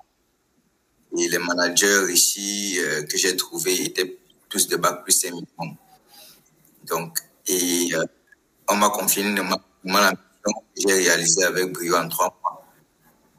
Mettre sur pied euh, un atelier ou alors une, une cuisine pour le conditionnement de santé et qui est la, la, toute première même dans la sous-région Afrique centrale ici. Bon, et puis, euh, quand, comme j'avais la que j'étais, j'avais beaucoup d'envie, de, démonstration, euh, euh, quand je commence, les, ils me payent combien? Ils me payent 200 000. Et puis, euh, je fais le projet en trois mois, euh, un projet de près de 800 millions. Et puis, euh, le projet, il, il, est en train de fonctionner. Après, bon, ils se conseillent, ils ne me disent pas. On me dit, bon, voilà, euh, on va te payer euh, combien? 500 000. Bon, ils m'ont pas laissé le choix, ils m'ont pas demandé. Et puis, j'ai fait noter que le projet que je mettais sur pied venait résoudre euh, un problème qu'ils avaient depuis 5 ans de rupture de stock sur un de leurs produits premium. Et on, venait de faire euh, euh, le redressement pour euh, annuler, annuler les ruptures de stock de près de 150 millions de francs chaque année qu'ils avaient. Donc, néanmoins, quand j'ai fini, et moi dans mon cas même, c'était plus grave parce qu'ils m'ont pas laissé, ils m'ont même jamais appelé sur la table pour négocier mon salaire. Parce que quand j'ai fait le projet, je suis encore à l'essai pour trois mois. Et voilà, quand ils me confirment sans me demander mon avis. Bon, aujourd'hui, euh, ce que moi j'ai fait, je me suis dit, euh, déjà, euh, il faut que j'augmente mes compétences comme le, chef frère a dit. Donc, je me suis aussi inscrit à master logistique et production qui finit dans quelques mois. Et bon, moi, j'ai aussi voulu me prendre, ce que je voulais lui dire. Je peux que l'encourager, comme Sosten disait tout à l'heure, plutôt Galian, je pense. L'encourager à dire, euh, il faut qu'il il voit plus loin que euh, l'entreprise là où il est. Ce n'est que ça qui va le motiver. Il faut bien voir plus loin. Il faut, il faut, il faut se donner euh, une orientation, un projet. Aujourd'hui, l'u- l'unité que j'ai fait tourner, euh, euh, euh, on, on produit euh, presque cin- 50 millions de francs CFA tous les jours. Mais bon, jamais on ne, me- parle d'augmentation. Je suis sûr que dans son cas aussi, si je vais, comme euh, l'expérimenté disait tout à l'heure, si tu vas, on va te dire non, tu n'es pas encore au niveau des autres, tu n'as pas bac plus ici, tu n'as pas cela. Et, mais ce qu'on a fait, on a augmenté les, charges, effectivement. J'étais responsable production. À, à- après deux mois, deux mois, j'ai répondu de responsable production. Deux, mois plus tard, ils m'ont dit, tu es responsable dans les opérations. Donc, on a élargi un peu plus de champ. J'ai pris à deux mains et je suis en train de bosser. Et donc, pour encourager le frère, c'est pour lui dire, lui dire, euh, il faut qu'il se donne lui euh, une envie d'aller plus loin. Il faut, il faut, il faut surpasser l'envie de, de nos, de nos employeurs actuels. Il faut surpasser leur, euh, leur, leur- que ce soit leur orgueil, que ce soit euh, leur, leur recherche. Parfois, euh, on peut pas se le mentir. Parfois, ils, ils nous mettent, ils mettent plus leur gain en avant que nous. C'est clair, c'est peut-être de bonnes guerres aussi. Mais il faut toujours croire que il y a quelque part où on sera meilleur. Et même si on a aussi assez bon, il faut penser euh, être son patron un jour. Si on pense qu'on a assez bon, il faut penser être son patron. Moi, c'est ce qui m'anime. Je pense être mon patron dans ce que je, je fais. C'est pourquoi je n'ai pas de limite avec des problèmes avec un employeur. Et je remercie aussi euh, Sosten tout à l'heure qui a intervenu sur euh, le fait de n'avoir pas peur de changer de boîte tout le temps. Euh, moi, j'ai fait six ans. Et puis en six ans, j'ai changé de boîte cinq fois. Bon, moi aussi, un temps, j'avais peur que ce soit vu comme un peu d'instabilité. Bon, mais je n'avais pas le choix, puisque je- la passion que j'avais, je ne la trouvais pas dans chaque entreprise où j'arrivais. Et puis, je trouvais un nouveau job chaque fois par rapport à ce que j'avais envie. Mais aujourd'hui, j'ai une préoccupation. Je suis en train de, de, de vouloir migrer, de vouloir migrer en supply chain après sept ans dans l'industrie. Je suis en train de migrer en supply chain. C'est pourquoi je me suis inscrit pour terminer mon master en logistique et production ou alors logistique industrielle. Et ma question relève sur comment j'ai suivi non seulement ce master, je me suis inscrit dans plein de certifications. Et aujourd'hui, je suis habitué à rédiger mon CV comme un ingénieur industriel. Donc, maintenance, production euh, et, puis qualité. Aujourd'hui, j'ai suivi les. Je pense, quand je regarde, je suis les, les, les, job descriptions de beaucoup de postes de supply chain management ou de procurement, bien de warehousing et tout ça. Les, les formations que j'ai suivies sont très pratiques et permettent de répondre à beaucoup de ces offres.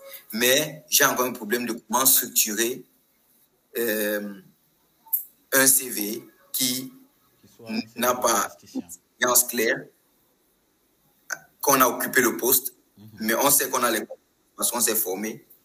Comment on peut structurer un CV comme ça? En fait, c'est ça ma, ma préoccupation. Comment convaincre à partir des formations que, euh, qu'on a la, la, la, la, capacité de répondre au poste.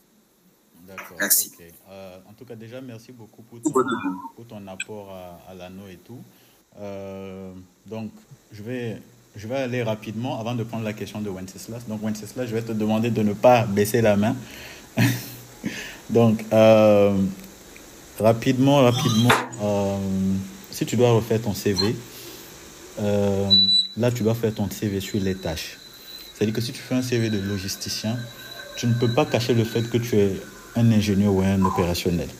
Mais dans les tâches que tu vas mettre en avant, tu vas mettre les tâches euh, de supervision logistique ou bien de management de la supply chain que tu as eu à faire. Ce qui est bien avec les ingénieurs, c'est que vous faites tout. Ça, au moins, c'est quelque chose qui est, qui est intéressant. Et dans la production, vous êtes amené souvent à gérer ce genre d'aspect-là.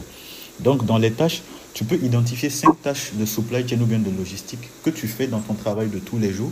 Et puis, justement, tu, tu les ajoutes. Par exemple, une tâche, tu peux mettre, par exemple, je sais pas moi, par exemple, tu es operation manager.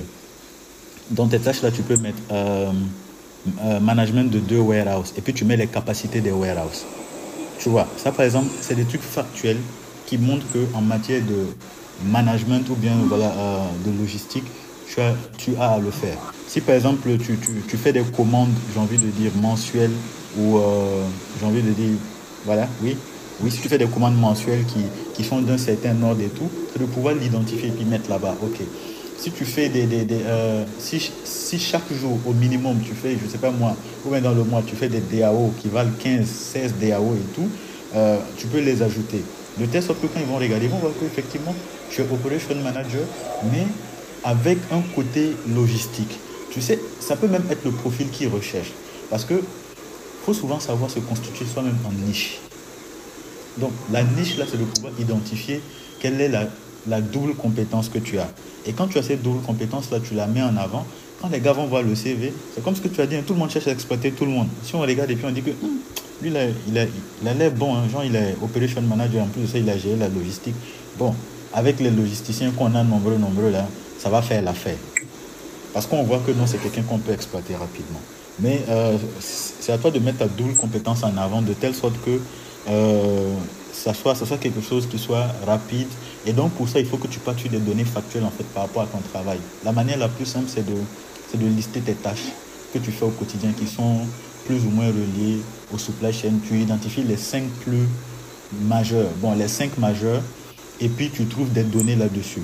Si par exemple c'est la gestion des magasins, tu, tu, cherches la taille des magasins, la quantité, euh, bon, la contenance des choses comme ça, le, euh, le type de personnel que tu gères, est-ce que tu gères un personnel de 15, 20, est-ce que c'est des manœuvres, des choses comme ça, tu peux identifier. Et ça, ça sera par exemple des éléments d'appui pour toi pour justifier que non, en matière de logistique et tout, je m'y connais. Donc vous avez intérêt à me prendre moi, parce que si vous me prenez moi, même si demain votre directeur des opérations est absent, il n'a pas besoin d'être derrière moi parce que je connais déjà le travail. Galian, oui. Si tu permets un, petit complément à, à Baudelaire, euh, je pense que je vais, je vais prendre la question sur le volet du fait que euh, un collaborateur fait une formation mais n'a pas pratiqué. C'est ça. Parce que si s'il est euh, s'il a fait de la, de la logistique et que dans son entreprise il n'a pas touché en réalité la supply chain dans son entièreté, la chance déjà c'est de voir son CV être sélectionné parmi des centaines.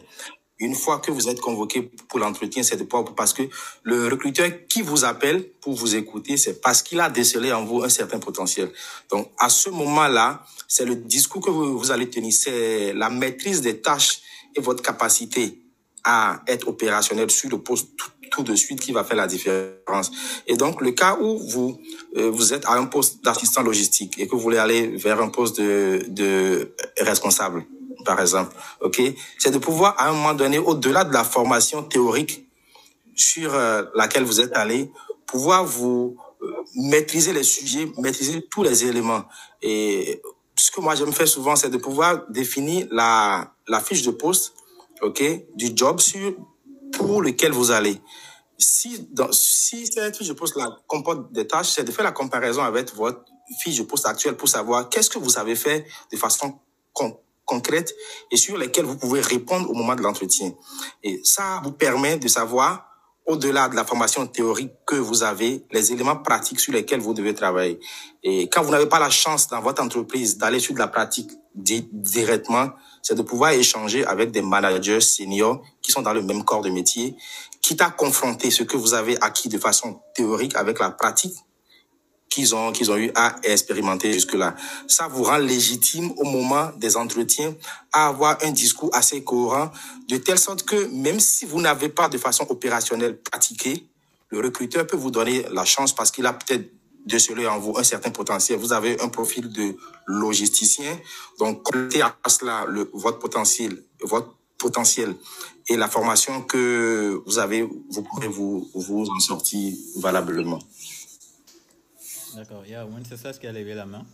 Donc, euh, j'ai donné la parole à Wenceslas. Euh, On t'entendait, hein, mais tu as Ouais, coupé c'est ton ça. micro. Tu as coupé ton micro. allô, Oui, allô, là, c'est bon. C'est bon maintenant. En fait, bonsoir à tout le monde. Toujours un plaisir de d'écouter les échanges euh, qui sont assez riches. En fait, moi, je voudrais revenir sur la personne qui dit que elle est rentrée à 500 000 et trouvait que ses collègues euh, étaient à 1 million.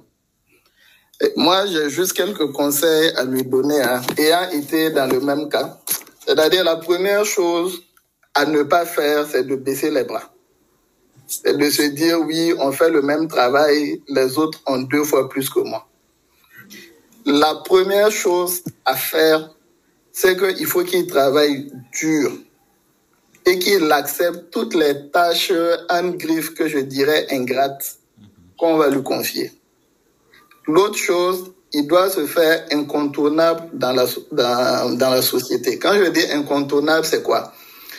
En réunion, généralement, on a des actions qu'on veut confier à des gens. De facto, tout le monde dit oui, moi j'ai trop de travail, je peux pas, etc., etc.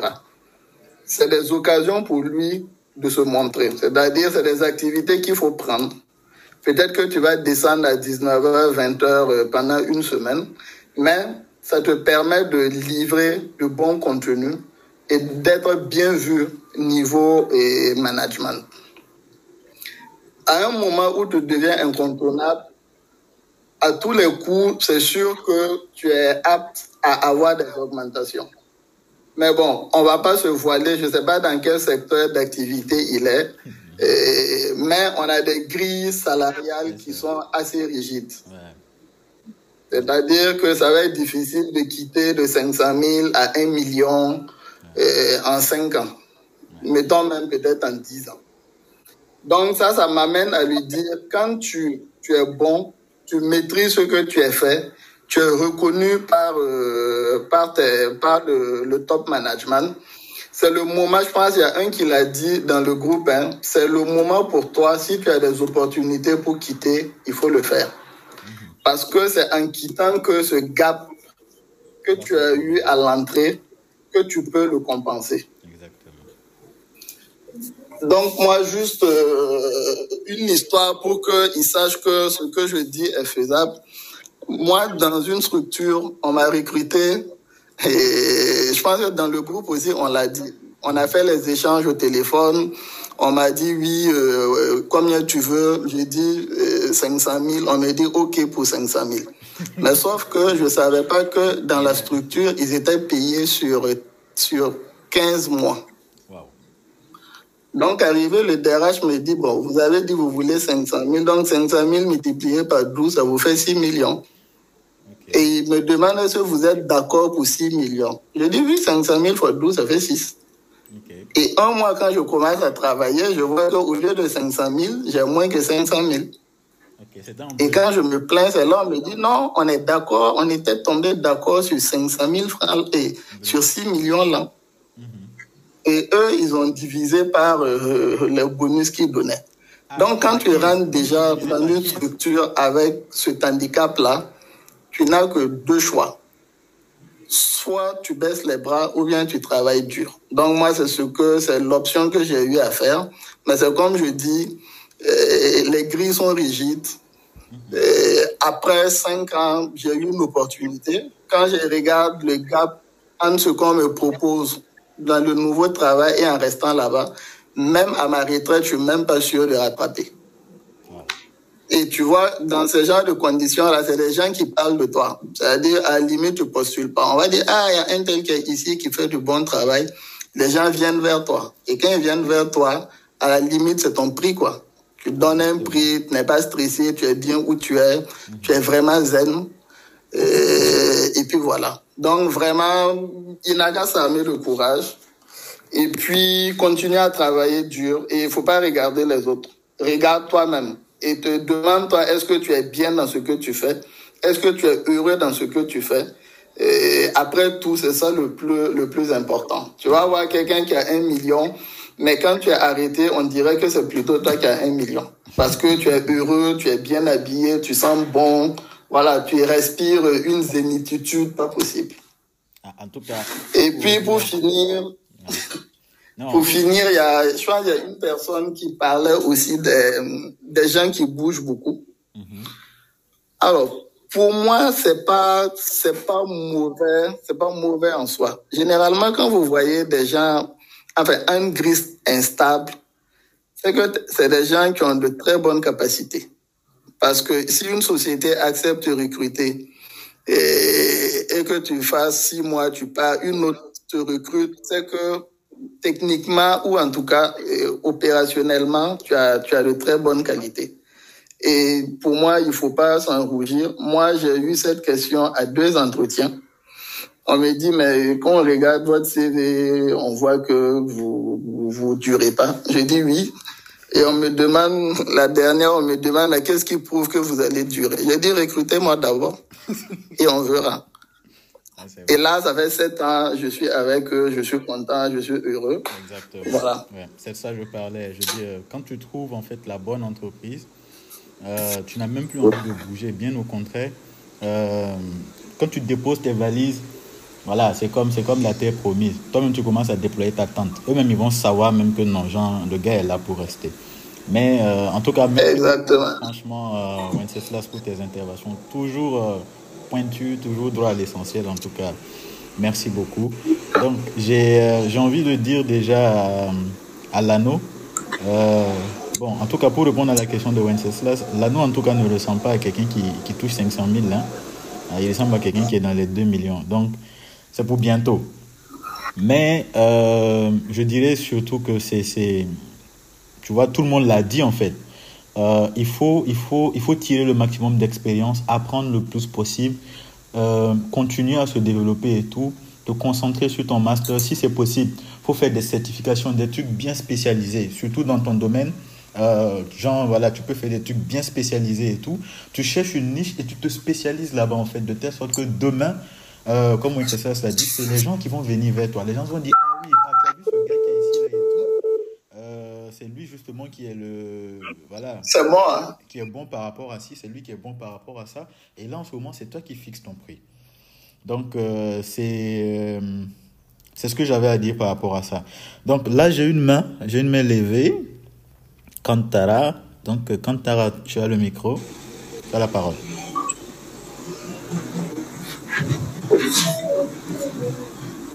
Bonsoir. Oui, bonsoir. Bonsoir, Kamara. Oui, ça va, c'est quand Koulibaly depuis le Mali. Je suis au Mali, je suis malien. Enchanté. Oui. Au fait, euh, bon, j'ai pris le train, mais comme c'est à l'ORH, Oui. voilà, j'ai une question à poser experts, quoi.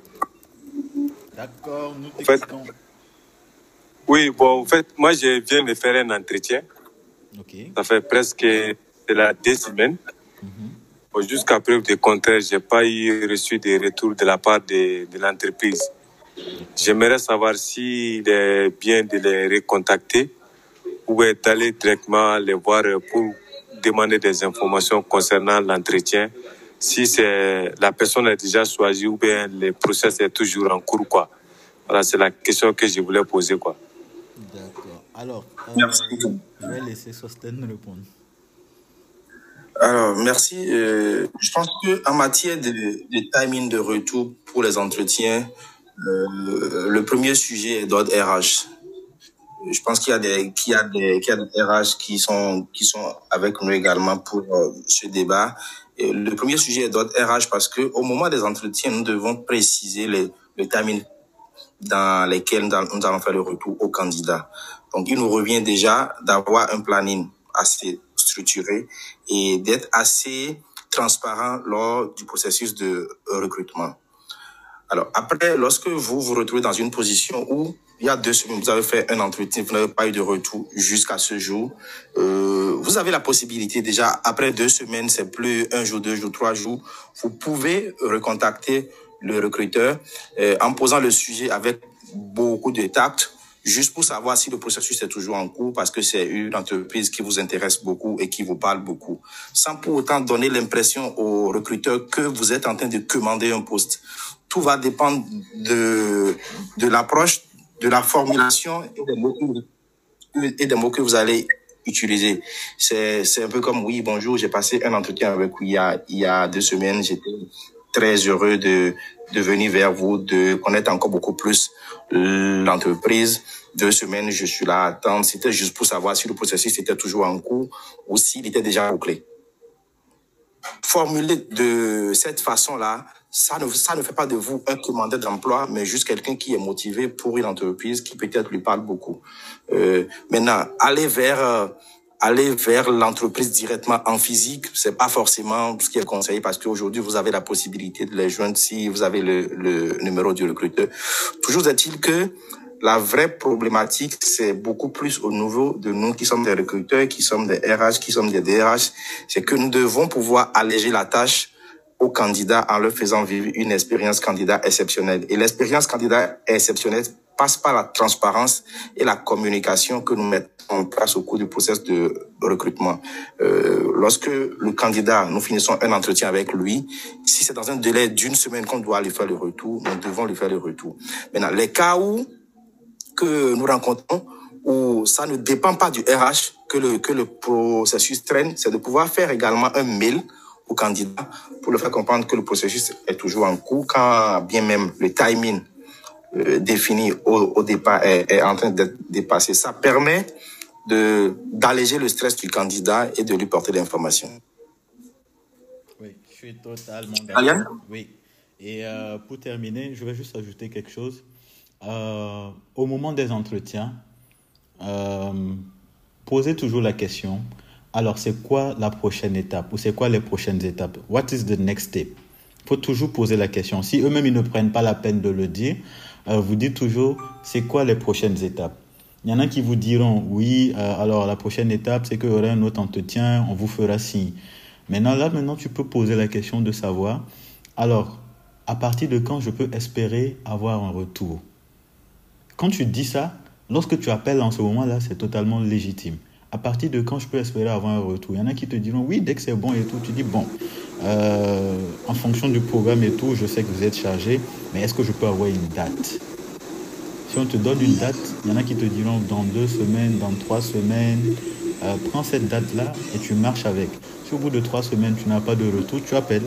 Si au bout de deux semaines, tu n'as pas de retour, tu appelles. Ah oui, allô, monsieur Galliam et tout, vous m'avez dit au bout de deux semaines, euh, je devrais avoir un retour. J'appelle juste pour savoir si est-ce que euh, à votre niveau, euh, voilà, le process est toujours en cours. C'est tout. Comme Sosten l'a dit, ça donne pas l'impression d'être euh, en train de commander, mais ça donne juste l'impression que vous êtes quelqu'un en fait qui, est, qui a besoin d'être situé sur les choses. Et ça, c'est quelque chose, c'est totalement normal.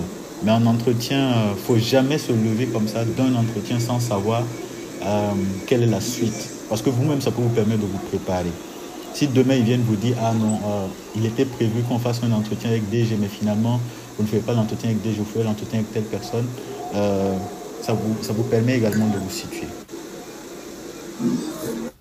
Donc euh, voilà, je ne sais pas s'il a répondu à la question.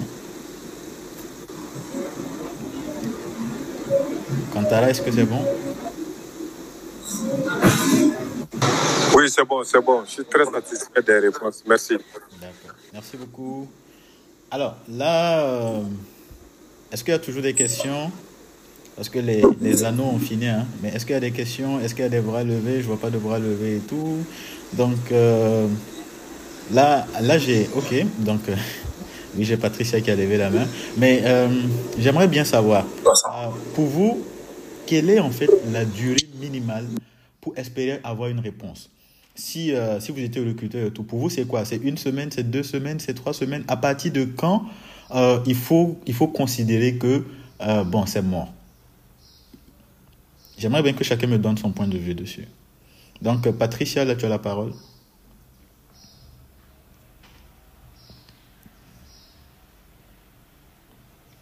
Allô, Patricia? Ah, elle est partie. Donc, Elle est partie. bon, elle est revenue. Je pense qu'elle est revenue. D'accord. Euh, Patricia, on t'a redonné la parole.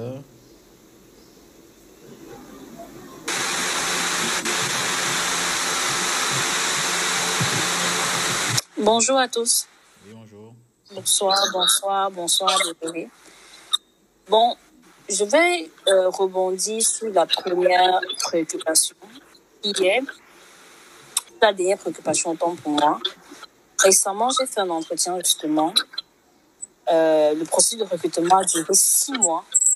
C'était en six phases depuis janvier. Janvier, j'ai passé, je crois que c'était un test, février 2, mars 1.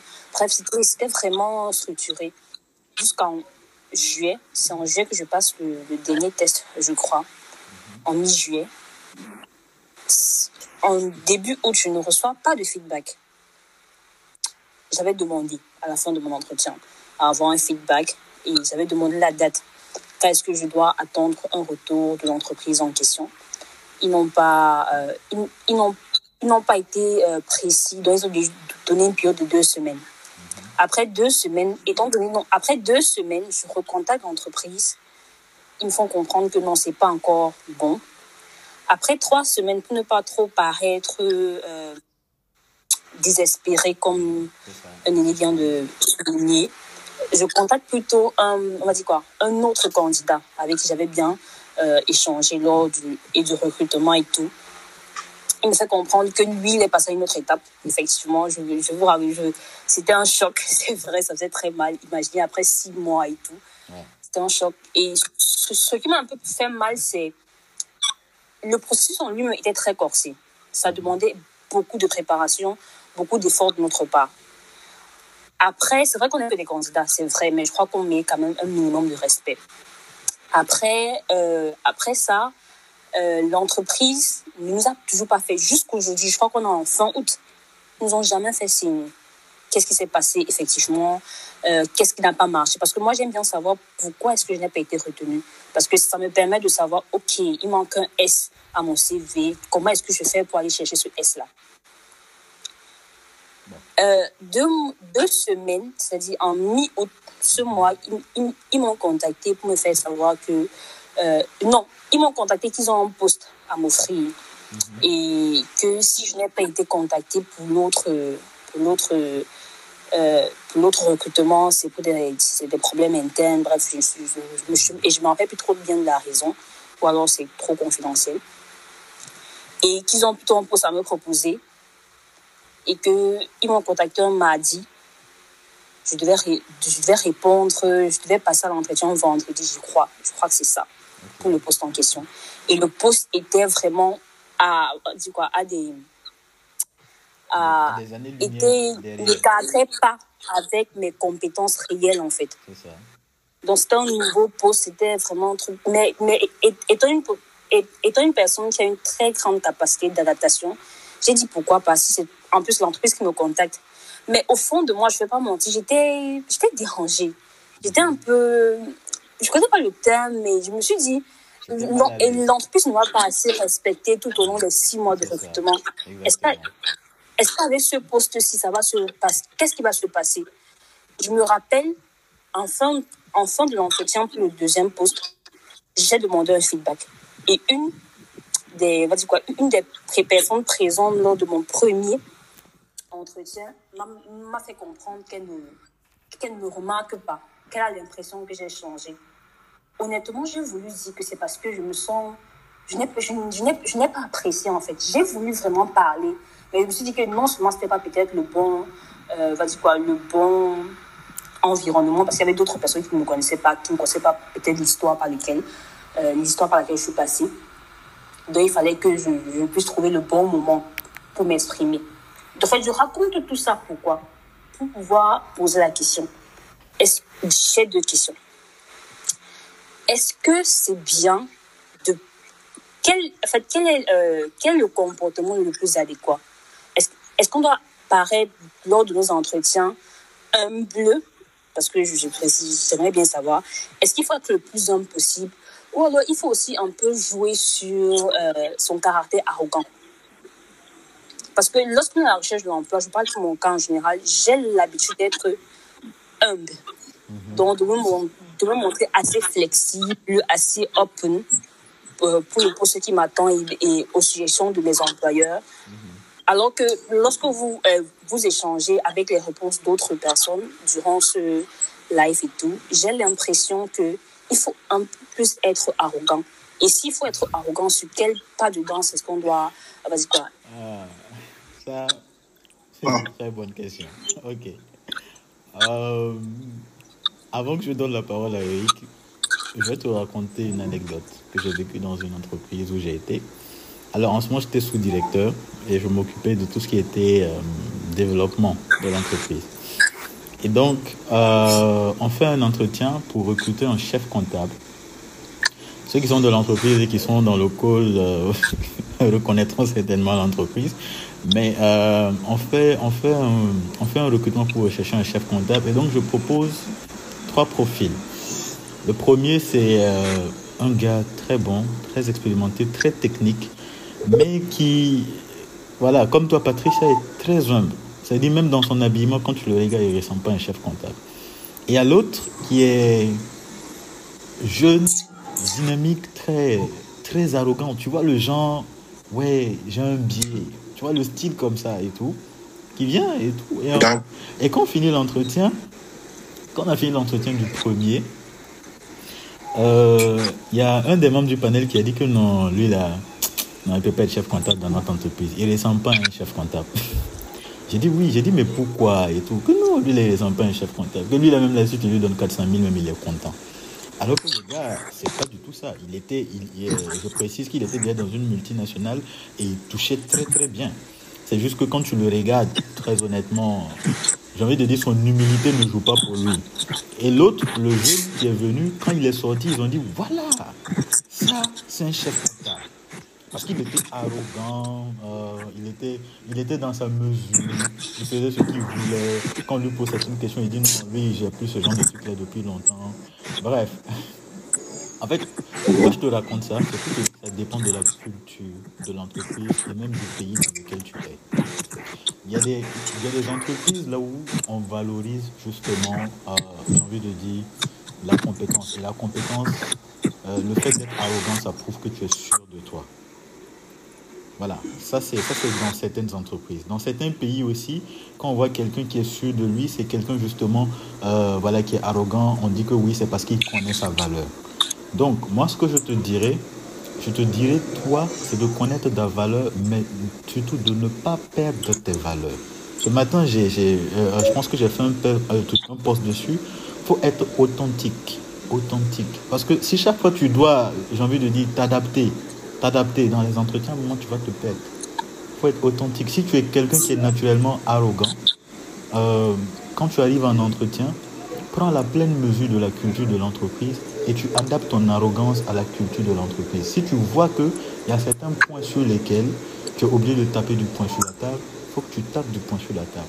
Mais s'il n'y a pas lieu de taper du poing sur la table, bon, tu continues, je sais pas, voilà. Mais tu dois, tu dois connaître les valeurs sans toutefois perdre tes valeurs. C'est ça qui va te permettre d'être le, j'ai envie de dire, jouer sur les deux tableaux.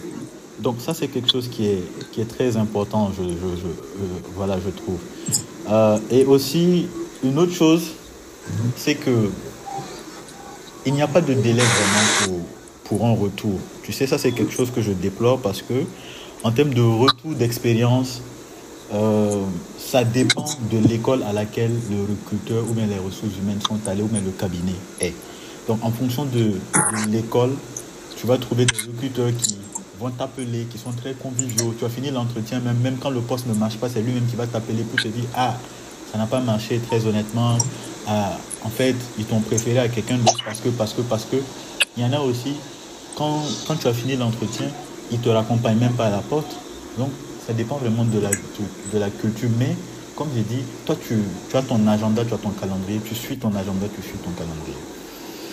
Donc, je, je, je, je sens que beaucoup de gens veulent réagir à la question. Donc, je donne la parole à Eric et à Guy et aussi à Guéras.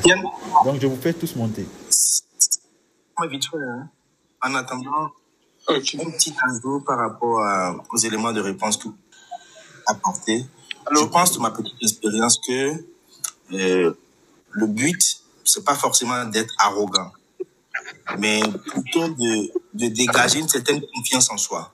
Parce qu'on doit pouvoir faire une différence entre la confiance en soi qui vous rend assez à l'aise dans la discussion avec le recruteur, qui vous permet d'y mettre de l'humour et de lui dire, par exemple, que oui, qu'aujourd'hui, sur les tâches administratives, vous n'êtes plus à ça parce que vous êtes passé sur, sur un autre pan du métier. Donc, c'est beaucoup plus la confiance en soi qu'il faut mettre en avant. L'humilité peut être en la faveur du, candidat, suivant le type de recruteur qu'il a en face de lui, parce que les recruteurs sont des hommes. Nous avons des susceptibilités, nous avons des sensibilités. Lorsque je suis recruteur et que je suis de nature humble, et je me retrouve en face de quelqu'un d'humble, je serai porté vers lui, naturellement. Donc, quelque part, c'est de pouvoir juste mettre en avant la confiance en soi que nous devons dégager pour pouvoir montrer que oui, nous maîtrisons notre domaine et que nous sommes là pour, euh, pour faire un boulot. Je laisse la parole aux, aux autres participants. Oui, mais Sosten, ce gars-là, il était arrogant. Hein. Euh, Non, lui, il était arrogant même. C'est pas... ok, d'accord. Donc, Eric, tu as la parole. Alors, Oui, alors. oui, merci encore. Alors, euh, comme l'a dit euh, notre collègue, je n'aborderai pas cette question sous arrogant ou arrogant. J'aimerais tout d'abord dire que euh, la première chose qu'il faut comprendre, c'est que quelles que soient vos qualités, quels que soient vos diplômes, quelle que soit votre expérience, euh, quand vous venez en recrutement, votre job, c'est pas de vous dire je veux être recruté. Votre job, c'est de vous dire comment est-ce que je peux donner envie à là ou les personnes qui sont en face de moi de travailler avec moi? Comment je peux leur donner envie de travailler avec moi?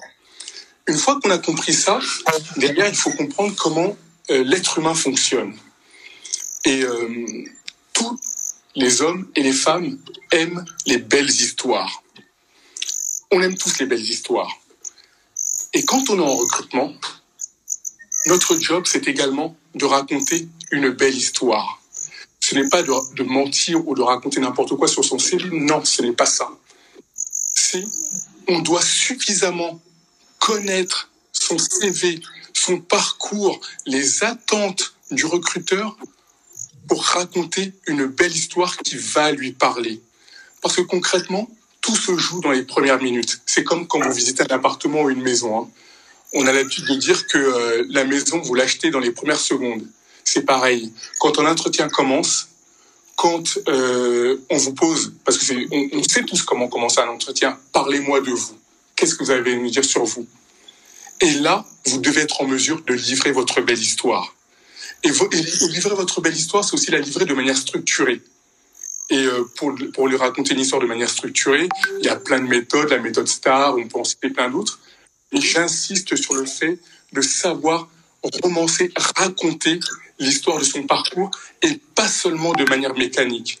Et quand on a atteint ce degré de connaissance de son propre parcours et des attentes de son interlocuteur, et ben là, vous n'avez plus besoin de vous poser la question de l'arrogance, de l'humilité, parce que quand vous allez raconter votre histoire, il y aura tout dedans. Il y aura des arcs narratifs, il y aura peut-être même de l'humour, il y aura même des, des phases où vous serez capable d'exprimer de manière très fluide et très simple votre confiance en, en, en vous sans rentrer dans l'arrogance. Voilà, je ne vais pas aller plus loin parce que je ne vais pas aller plus loin pour d'autres qui veulent intervenir, mais c'était le, le point sur lequel je voulais, je voulais euh, insister. Merci. Merci, Eric. Ok. Bonsoir, messieurs, bonsoir, mesdames. Bonsoir, monsieur Euh, je, Richard. vous, oui, je, je vous prends de coup et je vous déjà remercie pour la bonne recommandation dont euh, de faire part tout à l'heure. Et moi, je voulais revenir sur un autre aspect des entreprises, parce que je parle aussi en tant que candidat. Parfois, euh, on convoque les candidats à des, à des entretiens d'embauche et on a l'impression de que on n'a pas été annoncé au sein de l'entreprise. Ça veut dire vous arrivez, vous vous présentez soit à la guérite, en général chez les vigiles, et vous avez l'impression que vous n'avez pas été annoncé. On vous demande vous êtes venu faire quoi? Vous dites ah on nous a convoqué ici pour pour, un entretien. Parfois on, on vous répond que non c'est pas ici, ou bien on vous envoie balader. Donc c'est juste une recommandation. Le plus souvent, lorsque on attend des candidats dans une entreprise, il serait souhaitable de pouvoir annoncer leur arrivée aux premières personnes qui, euh, à, qui ils auront affaire. C'est juste euh, cette recommandation que je voulais porter. Parce que ça déstabilise souvent et ça donne une mauvaise image à, l'entreprise.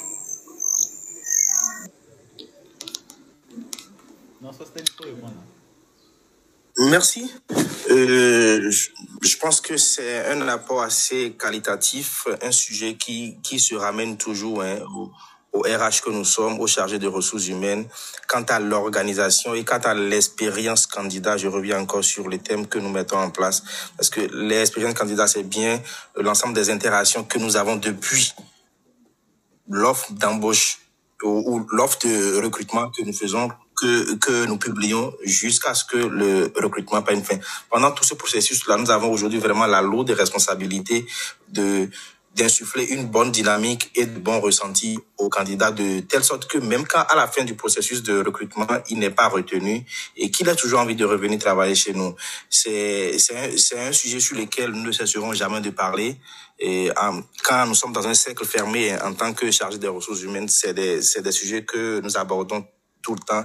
Il y a toujours des failles qui arrivent, d'accord, mais je pense que chacun aujourd'hui a compris qu'il est, qu'il est, qu'il est important de mettre en place tout ce système-là qui nous permet quand même de mettre en, le candidat qui vient vers nous assez à l'aise pour que le recrutement puisse bien se passer. Donc, c'est de pouvoir définir déjà la veille ce que ce, ce qui doit être fait, c'est que déjà la veille du, du recrutement, qu'on puisse envoyer la liste de présence des, des candidats qui doivent arriver au niveau du, du secrétariat ou bien si c'est au niveau de la guérite, de telle sorte que ces candidats-là, dès qu'ils arrivent, ils, ils se sentent accueillis et qu'il y ait vraiment une trace.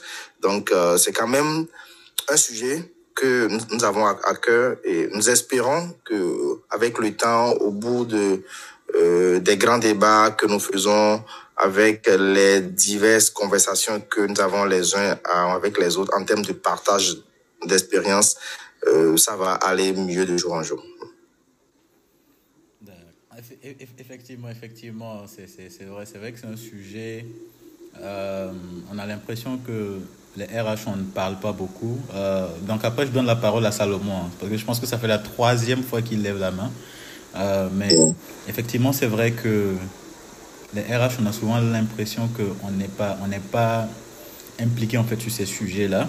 Mais vous savez que souvent, en tant que RH, on n'a pas, on n'a pas forcément la même mise sur tous les process. Souvent même certains process de recrutement ne sont pas établis par les RH, ils sont établis par les QHSE. Et donc pour eux, le plus important, c'est voilà, comment mettre quelque chose qui est processé. Ils ne cherchent pas à savoir si est-ce qu'il y a une expérience pratique derrière en fait qui est, vivable. Donc euh, ça ne dédouane rien, ça ne fait rien. C'est vrai qu'il y a l'attitude aussi qui est dedans, mais franchement, euh, il y a beaucoup d'efforts qui ont été faits. hein. Il y a beaucoup d'efforts qui ont été faits. Je pense que LinkedIn y est pour beaucoup de choses aussi. Parce que beaucoup de gens ont parlé, beaucoup de gens se sont levés, beaucoup de gens ont, ont discuté et beaucoup de pratiques sont changées. Donc, euh, merci à vous. Surtout, ne changez pas. Continuez à dénoncer continuez à, à, parler justement de ce genre de choses-là pour qu'on puisse euh, toujours avancer et puis euh, faire progresser les choses. Donc, Salomon, je te donne la parole.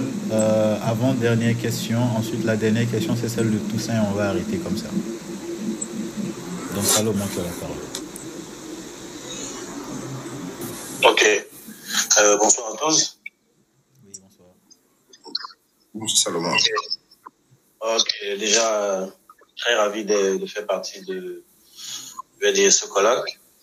C'est la première fois déjà de voir euh, nombre de personnes et activités qui et le type de sujets qui sont abordés. Donc pour moi, c'est une aubaine et c'est très important. Déjà chapeau à l'équipe euh, euh, Galian Tinto. Ma contribution justement à ce niveau, c'est euh, moi, si vous avez mon, je suis quelqu'un qui est plus orienté chantier, projet de construction. J'ai l'impression à suivre euh, votre développé là, euh, les approches sont totalement différentes. Déjà au niveau de quand on recrute pour un chantier, euh, j'ai comme l'impression oh, le CV il parle oui, mais après tout se passe euh, comme a intervenu un, un- tout à l'heure un panéliste tout à l'heure, il a dit, il a parlé des 15 premières minutes, tout se passe. Déjà, ça, comme pour nous on dit, ça se passe au feeling parce qu'en fait les profils généralement sont compétitifs, ils sont, ils sont identiques, c'est les mêmes. Donc le- l'impression que tu donnes dans les cinq premières minutes définies définissent déjà, euh, ça définit la suite du processus. Et maintenant, au niveau de, la réponse, de, du feedback de, de- des recruteurs, là, pour, pour moi, j'ai l'habitude de dire, selon l'importance du poste dans l'équipe du projet, euh, le feedback est immédiat. Si le poste est un poste euh, qui peut être couvert par quelqu'un ou quelqu'un a une pluridisciplinarité de capacité pour couvrir le poste, on va tarder à recruter selon les budgets, ainsi de suite. Mais si c'est un poste, je prends une équipe, par exemple, un poste de, de construction manager qui est un poste clé, ah, ça va pas tarder. Mais si on a un poste, par exemple, d'assistant logistique, on va traîner à recruter jusqu'à ce on va traîner, par exemple, à recruter un assistant logistique, à recruter euh, un manager, justement par rapport à l'importance et la criticité du poste. Donc, à ce niveau, moi, généralement, j'ai également ce timing souvent. Quand, dans un recrutement, ça tarde, je comprends qu'en fait, le poste n'est pas super urgent ou alors c'est pas un poste critique et ça définit même déjà euh, la place que tu auras dans l'équipe, dans le projet. Donc, c'est c'est des choses que je rencontre constamment et du coup, euh, il y a une dame qui a parlé de l'orgueil, de tout ça. De toutes les façons, les recruteurs sont assez psychologues que dans les trois premières phrases, ils déterminent, ils savent déjà la personnalité que tu as. Tu n'as même pas besoin de démontrer ça. Dès que tu parles, les, les adjectifs que tu utilises, la, le ton que tu utilises quand tu parles, ils savent que celui-ci, c'est quelqu'un qui est très charismatique ou pas, ou c'est quelqu'un qui est orgueilleux ou euh, quelqu'un qui est sournois. Donc, euh, ça, c'était ma contribution euh, au niveau de ce sujet. Et l'autre approche aussi, c'était au niveau de la discussion salariale. Il y a une, je peux dire, je vais dire une sale manie des RH. Ils ont l'habitude de demander, ils voient les prétentions salariales dans les demandes. Chacun note. Ils demandent parfois l'ancien bulletin de paie. Tu le donnes. Mais après, ils te maintiennent dans un processus pour après te demander, peut-être 10 fois, te proposer 10 fois moins. Moi, j'ai tendance, ils se moquent de qui? Ok. Ouais. Euh, Ils ont, ils ont, ils, ils ont la fiche du poste qu'on va remplir. Quelles sont tes prétentions salariales? Généralement, on va demander plus ou on va demander la, moins la moyenne qu'on avait il y a, au précédent poste. Ils demandent même le bulletin de, le dernier bulletin de paie, on le transmet. Ils te maintiennent dans le processus de recrutement. Et après, le jour où il faut parler argent, pour conclure, ils te proposent moins que ce que tu gagnais. Je sais pas pourquoi ils font ça. J'ai déjà subi ça deux fois et je n'ai même pas poursuivi le processus, j'ai raccroché. Donc, c'était un peu pour, dénoncer un peu, pour dénoncer un peu euh, une sorte d'attitude. D'accord. Euh, Merci. Non, patron, déjà, on s'excuse. Je m'excuse au nom de tous mes confrères RH pour ce que tu as suivi. Désolé. Mais, euh, non, en fait, vous aurez l'impression que ça me fait rire, mais en fait, c'est pas que ça me fait rire, c'est juste que euh, c'est quelque chose justement qui, a, qui, qui, est, qui est très répandu. La, la, la, la question n'est pas forcément de, euh, de vouloir maintenir la personne en bas, mais pour certains postes, les RH aussi, il y a certains RH qui sont indexés euh, par rapport justement à comment ils contrôlent en fait la masse salariale. Donc, l'idéal le, pour un RH, c'est de recruter et de créer ce qu'on appelle un effet de noyau. Ça veut dire qu'en principe, si tu recrutes euh, à un poste et que par exemple quelqu'un est parti, tu as recruté une nouvelle personne au poste, en principe, ta masse salariale doit diminuer, elle ne doit pas augmenter. Donc, c'est toujours dans cette optique-là de créer ce qu'on appelle l'effet de Noria que les recruteurs ou bien les RH proposent souvent des salaires inférieurs pour pouvoir commencer la négociation. Parce qu'il ne faut pas oublier aussi que euh, le salaire, on parle plutôt de négociation et de prétention salariale. Donc c'est pour ça qu'il faut chaque fois toujours négocier. Ce qu'on te propose n'est pas forcément ce qu'on peut te donner. Et donc, pour éviter de se retrouver avec des enchères un peu trop élevées, euh, certains RH, pas tous hein, heureusement, euh, commencent toujours par les salaires les plus bas. C'est-à-dire, ils vont te proposer en fait le salaire le plus bas possible de la grille. Donc, quoi qu'on dise, ça fait toujours partie de la grille. Mais c'est juste que c'est peut-être le salaire le plus bas de la grille. Et euh, il y a quelque chose aussi qu'il faut pas oublier, c'est que quand on est face à une entreprise qui est ultra structurée, hy- hyper structurée, avec des sales leaders vraiment bien, bien, bien établis et tout, qui est très rigide, et qu'on veut recruter quelqu'un qui vient d'une entreprise là où en fait euh, la structure salariale est, flexible et est souvent, j'ai envie de dire, euh, orientée performance, c'est difficile en fait qu'il y ait un match parce que la culture n'est pas la même. Quelqu'un qui est dans une entreprise là où euh, cette année il fait euh, 200 000 francs, il fait 200 millions de chiffre d'affaires, euh, l'année prochaine il a 1 million, il ne peut pas avoir en fait la même largesse de négociation que quelqu'un qui est habitué dans une entreprise là où en 10 ans son salaire va augmenter de 100 000. Donc c'est c'est vraiment une question d'école. Donc je vais te demander Salomon de pardonner. Vraiment, il faut, faut pardonner. hein. On cherche la paix euh, à ces RH là parce que c'est dans un souci d'optimisation et c'est dans un souci de vouloir, j'ai envie de dire, faire les choses bien. Mais toutefois, justement, ce que je déplore, c'est c'est cette tendance à, j'ai envie de dire, euh, à quoi? Bon, je ne dirais pas humilier, mais à déshumaniser, à déshumaniser en fait le process, le process de négociation salariale. Parce qu'on le déshumanise de telle sorte que souvent même, ça rentre dans les insultes, ça rentre dans les, j'ai envie de dire, voilà, les mauvaises expressions et tout. Donc ça, c'est ça, c'est vraiment ce que moi je déplore. Euh, je, je, je pense que la négociation salariale... Alors, euh, si je peux rajouter un peu, pour clarifier un peu, euh, on, ne peut pas mettre dans un processus de recrutement au niveau des, des critères de recrutement, exiger par exemple quelqu'un qui a déjà eu à travailler dans un type de projet, avec un type de budget, avec un nombre d'équipes, un nombre de, personnes dans une équipe, euh, préciser le nombre d'années d'expérience dans un type d'environnement. En fait, on commence, les critères sont tellement restrictifs que le nombre de personnes, c'est très bas. Et maintenant, et après, tu te retrouves euh, dans à être shortlisté. Et quand tu regardes même, quand tu regardes le type d'interview que tu passes, c'est tellement euh, rigide qu'après, on divise carrément ta proposition salariale par deux. C'est pas comme si on a dit, OK, tu avais euh, 500 000, on te dit, OK, bon, nous, on propose 400 000. Non, on peut pas te dire quelqu'un qui a 500 000, on te propose subitement 150 000. ça, c'est une insulte, comme je dis. Oui, Indirectement, je dis, ça c'est une insulte. Ça, je suis totalement c'est une insulte. Galiam, si tu permets, hein, euh, déjà, merci Salomon et désolé hein, pour, euh, pour euh, ce que tu as vécu. Je pense que nous devons déjà, dans un premier temps, percevoir la négociation salariale entre griffes comme comme un petit combat qui est mené entre le recruteur et le chercheur d'emploi parce que le recruteur sera dans une dynamique d'optimisation des coûts donc, essayer de recruter la personne. Si le poste est, est à 500 000, si je peux avoir le travailleur à 300 000 et lui mettre une augmentation de 50 000 après six mois, je fais toujours des économies pour l'entreprise. Derrière, je le motive à travailler parce qu'il sait qu'il a une augmentation qui arrive.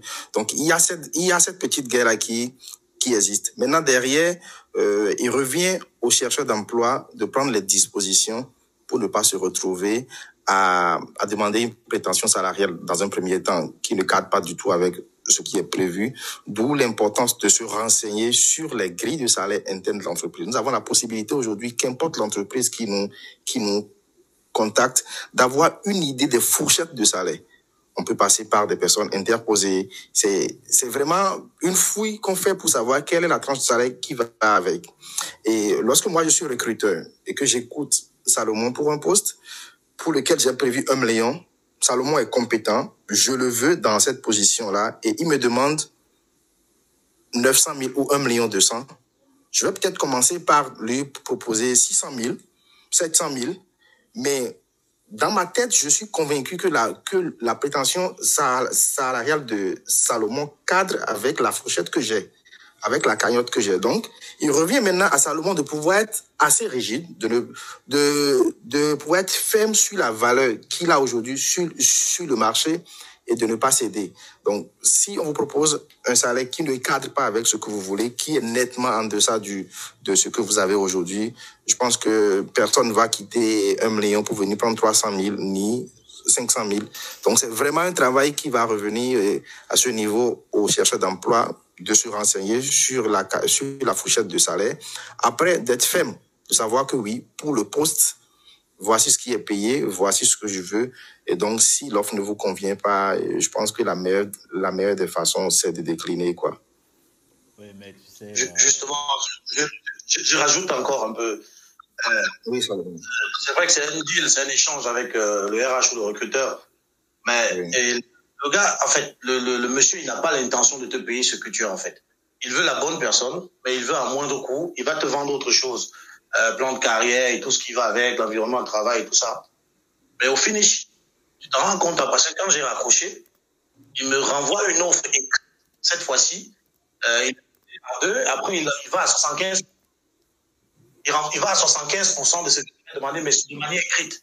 Il dit qu'il comprend que je suis quelqu'un de smart. Il faut maintenant qu'on aille avec des preuves. Donc, si j'ai une réponse, je dois répondre dans l'offre.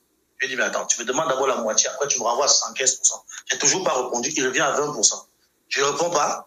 J'étais concentré sur Baby, sur mon chantier. Après, il m'appelle. Il me dit plutôt maintenant, OK, bon, c'est pour dire la vérité. On n'a pas, on veut quelqu'un comme toi pour changer les choses, mais on n'est pas prévu de te donner la même chose que tu gagnes même actuellement. J'ai dit, mais attends, pourquoi tu m'as appelé? tu tu vu ma proposition. Tu as vu la prétention que j'ai demandé. Il y avait un gars, c'est sûr. Mais maintenant, attends, sais bien ton budget, mais tu veux que je quitte mon boulot pour venir, tu sais pas, ce que tu as vendu, tu vois ça ne passe pas. Mais tu m'as fait passer tout le, c'est le processus en fait. Tu, tu imagines, tu vas, vous imaginez, vous passez quatre mois à, euh, vous passez peut-être un entretien, l'entreprise est à, à- au Pakistan, le recruteur est basé au Pakistan. Vous, vous êtes sur, euh, vous êtes sur Mali actuellement dans un projet. Tu es au Mali, parfois c'est à 2 heures du matin que tu veux passer l'entretien. Tu discutes avec la personne, il te perd tout ce temps pour après te dire qu'il ne peut pas te donner ce que, ce que tu gagnes même actuellement.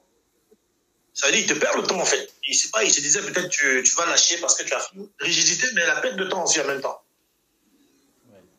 Euh, je, pense, je, pense que, je pense que je vois le point. Je vois le point essentiel. En tout cas, euh, sur ça, euh, il, faut faire, il faut faire un mea culpa. Et je pense que justement, ça pose une question très essentielle. hein. Je vais demander à chacun également de me donner son avis par rapport à ça. Est-ce que vous pensez qu'on devrait mettre les, les, euh, la fourchette salariale dans les offres dès le départ? Donc, bon, Salomon, ça, je sais que euh, tu, es, tu es partant pour ça. hein. Mais est-ce que est-ce que c'est quelque chose que vous trouvez qu'on doit normaliser? Si vous pensez qu'on doit normaliser, faites juste un pouce euh, pour que je vois combien de personnes réagissent par rapport à ça. Et donc, euh, d'accord, je vois qu'il y a beaucoup de mains. Ok, d'accord. Mais c'est un sujet qui est qui est, j'ai envie de dire, ça porte un peu à polémique parce que euh, chaque RH a un peu sa stratégie. Et en matière de recrutement, il n'y a pas de, a pas de stratégie de recrutement toute faite. C'est surtout ça, en fait, qui est, qui est à la fois intéressant, dramatique et euh, poétique aussi en même temps. hein. parce que voilà, c'est, un peu comme une danse. Euh, Trompe-moi si tu peux, c'est un peu ça. Voilà, et à la fin, euh, comme je l'ai dit, dans une négociation, il y a forcément un perdant. Toujours. Donc c'est toujours comme ça. Maintenant, Salomon, par rapport à ça, ce qu'on peut faire, personnellement même, c'est de mettre des garde-fous dès le départ. Ça veut dire que dès le départ, c'est voilà, c'est de chercher à savoir le poste, c'est pourquoi, pourquoi on recrute, Euh, quel est le budget qui est prévu pour le poste? C'est une question qu'on peut poser dès le premier entretien. Quel est le budget alloué Ils vont te dire euh, entre temps et temps, et puis bon, euh, si tu es quelqu'un comme, j'ai envie de dire comme moi, tu peux leur dire dès le départ, alors moi je gagne déjà comme ça et tout, je n'accepterai pas une offre en dessous de ça. Donc s'ils veulent t'éliminer dès le départ, qu'ils t'éliminent dès le départ et puis on va avancer. Donc là, je donne la parole à Toussaint Mathieu. Euh, Namori, pour que... Bon, on va... On va euh, malheureusement, je ne pourrais plus prendre de questions. Euh, Donc, euh, ce, sont, ce sont les derniers à intervenir. Donc, Toussaint, Mathieu et Namoré. Donc, Toussaint, je pense que tu as la parole. Nous allons, nous allons échanger à nouveau sur le relatif à la demande des fiches de euh, qui est vraiment sujet de discussion. Les candidats sont pas toujours à l'aise avec. Je pense que nous allons, nous allons y revenir les semaines à venir. D'accord, ok. Allô? Oui, allô? Allô, oui, bonsoir à tous. Oui, bonsoir. Bonsoir. Oui, merci Galian pour avoir organisé en tout cas ce débat. Euh, J'aimerais intervenir sur deux sujets en fait. Euh, le premier sujet, c'est connaître sa valeur et puis euh, le deuxième sujet, c'est les retours sur entretien. Et je veux parler d'abord des retours sur entretien. Moi, euh, par exemple, j'avais, j'ai du, depuis le mois de juin jusqu'à présent, j'ai fait une trentaine d'entretiens. Il y a certains qui me sont, qui me sont revenus, d'autres jusqu'à présent ne sont pas revenus. Euh, mais je crois bien que ce problème-là se pose plutôt avec des petites entreprises. Sinon, les grandes entreprises dans lesquelles moi j'avais, j'ai passé mon entretien, lorsque tu n'es pas retenu, en tout cas, ils t'envoient un mail tout à l'heure pour te dire, euh, tu n'es, malheureusement, on peut pas continuer avec toi, et tu sais déjà ton sort, en fait. Mais il y a certains qui vont traîner. Tous ceux qui, dans mon cas, tous ceux qui traînent, ce sont des petites entreprises euh, dans lesquelles j'étais parti euh, faire l'entretien. Donc, je peux dire que ça, ça relève de la culture de, de, la culture des entreprises, comme vous avez, vous l'avez évoqué tout à l'heure. Mais ça fait très mal en fait. Ça fait très mal que tu aies perdu ton temps et que tu tu aies fait euh, le premier tour, deuxième tour, souvent même troisième tour et que tu restes là, on ne te revient pas, on ne te dit pas ce pourquoi on n'a pas voulu continuer avec toi, afin que tu puisses te préparer pour les prochains. Euh, c'est c'est vraiment euh, c'est vraiment frustrant. Et souvent même quand cette entreprise t'appelle encore pour une deuxième fois, tu n'as même pas envie d'y aller parce que tu te dis ben, c'est les mêmes choses en fait. Exactement, je suis d'accord. Euh, ma- maintenant, le deuxième sujet, connaître ta valeur. Je vais raconter une anecdote, en fait, me concernant. Euh, en 2021, j'étais à, à Wave et j'ai été contacté par un proche qui voulait que je vienne développer sa marque. Euh, plusieurs fois, j'ai refusé. Il m'a demandé plusieurs fois, il dit, là où je suis actuellement, je coûte un peu cher, en fait. Vu euh, l'évolution de ton entreprise, je crois bien que pour que je vienne là-bas, c'est que je vais d'abord, je vais euh, adopter un plan d'austérité. Oh, pourtant, moi, je suis pas prêt pour adopter ce plan d'austérité. Il m'a dit non, viens, c'est une question de, de frais, tu me connais très bien. Euh, donc, j'ai, laissé en fait Wave et j'ai, rejoint cette aventure. Mais jusqu'à aujourd'hui, je regrette en fait parce que c'était une entreprise où les gens n'étaient pas organisés. Quand tu donnes une stratégie, ils ont tout en, ils sont tout en train de te dire non, nous sommes une petite organisation, on peut pas faire ceci, on peut pas faire cela. Et tellement j'avais cassé mon niveau de revenu. Aujourd'hui, je n'arrive même pas à, à bien négocier mon salaire euh, par rapport au niveau que j'avais avant. Et pour dire, euh, pour dire que connaître sa valeur est très important. Quand tu te positionnes dans un environnement, il faut connaître sa valeur. Il faut connaître, euh, euh, comment dirais sa valeur marchande afin de pouvoir mieux négocier euh, des contrats. Parce que si toi-même tu connais pas tes valeurs, les gens vont t'acheter à vil prix en fait. Donc voilà, euh, voilà ça un peu mon intervention. Effectivement. Donc là, euh, c'est- vrai qu'on dit que si tu te vends à 5 francs, on te paye à crédit. Et c'est vrai. Ça, c'est vrai. Ça, c'est totalement vrai. Parce que sur le marché du travail, euh, aucun recruteur ne sera complaisant avec vous et vous dire oui, euh, de toute façon, tu as négocié, donc on va te donner. Non, ça, c'est des, ça, c'est contes de fées. À moins que vous tombez sur un cabinet qui est payé en fait à la commission et qui veut que vous augmentez le- votre salaire parce que aussi ça les arrange. Mais généralement, les entreprises, euh, c'est- vraiment, j'ai envie de dire, c'est la guerre. Et euh, une chose également qu'il faut retenir, c'est que en business, il n'y a pas d'amitié.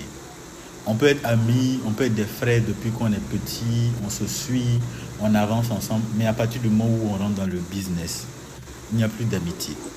Si très honnêtement, je sais que là où je suis, je ne peux pas descendre à ce niveau-là parce que j'ai passé ce niveau-là.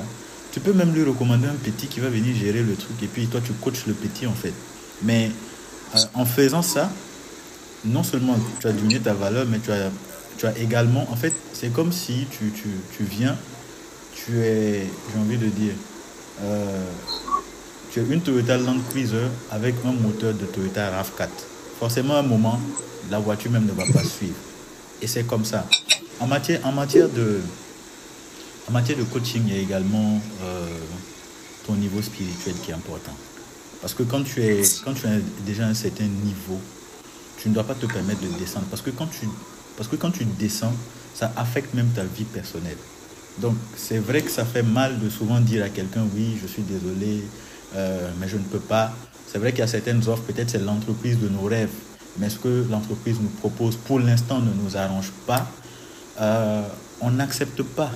Parce que après, c'est des pleurs. On pleure, hein? on pleure après. Mais bon, voilà, il faut, il faut, il faut toujours refuser. Moi, pour vous donner une anecdote, il y a une entreprise là où on m'avait proposé de rentrer en tant qu'assistant.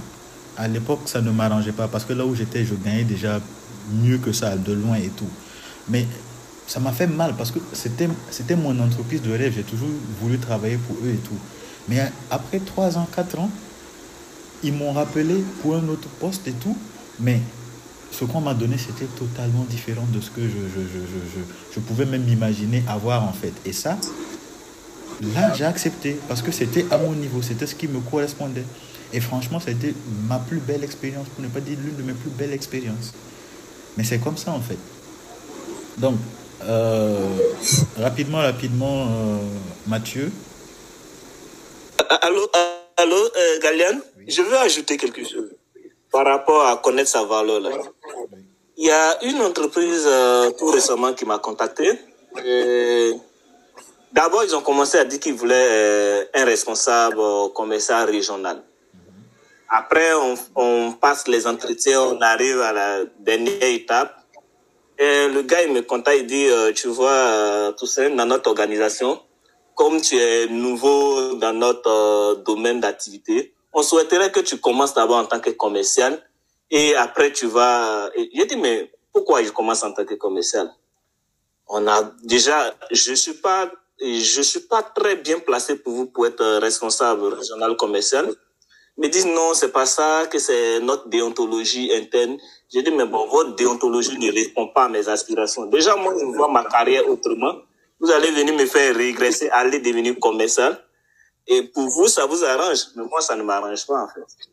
Et à l'entretien, il avait posé une question comme quoi, à, à comment dirais-je, à quel salaire tu n'aimerais pas euh, travailler? Je lui avais dit en son temps que non, je connais pas d'abord les attentes du poste, je connais pas les besoins, donc je peux pas me prononcer sur un salaire.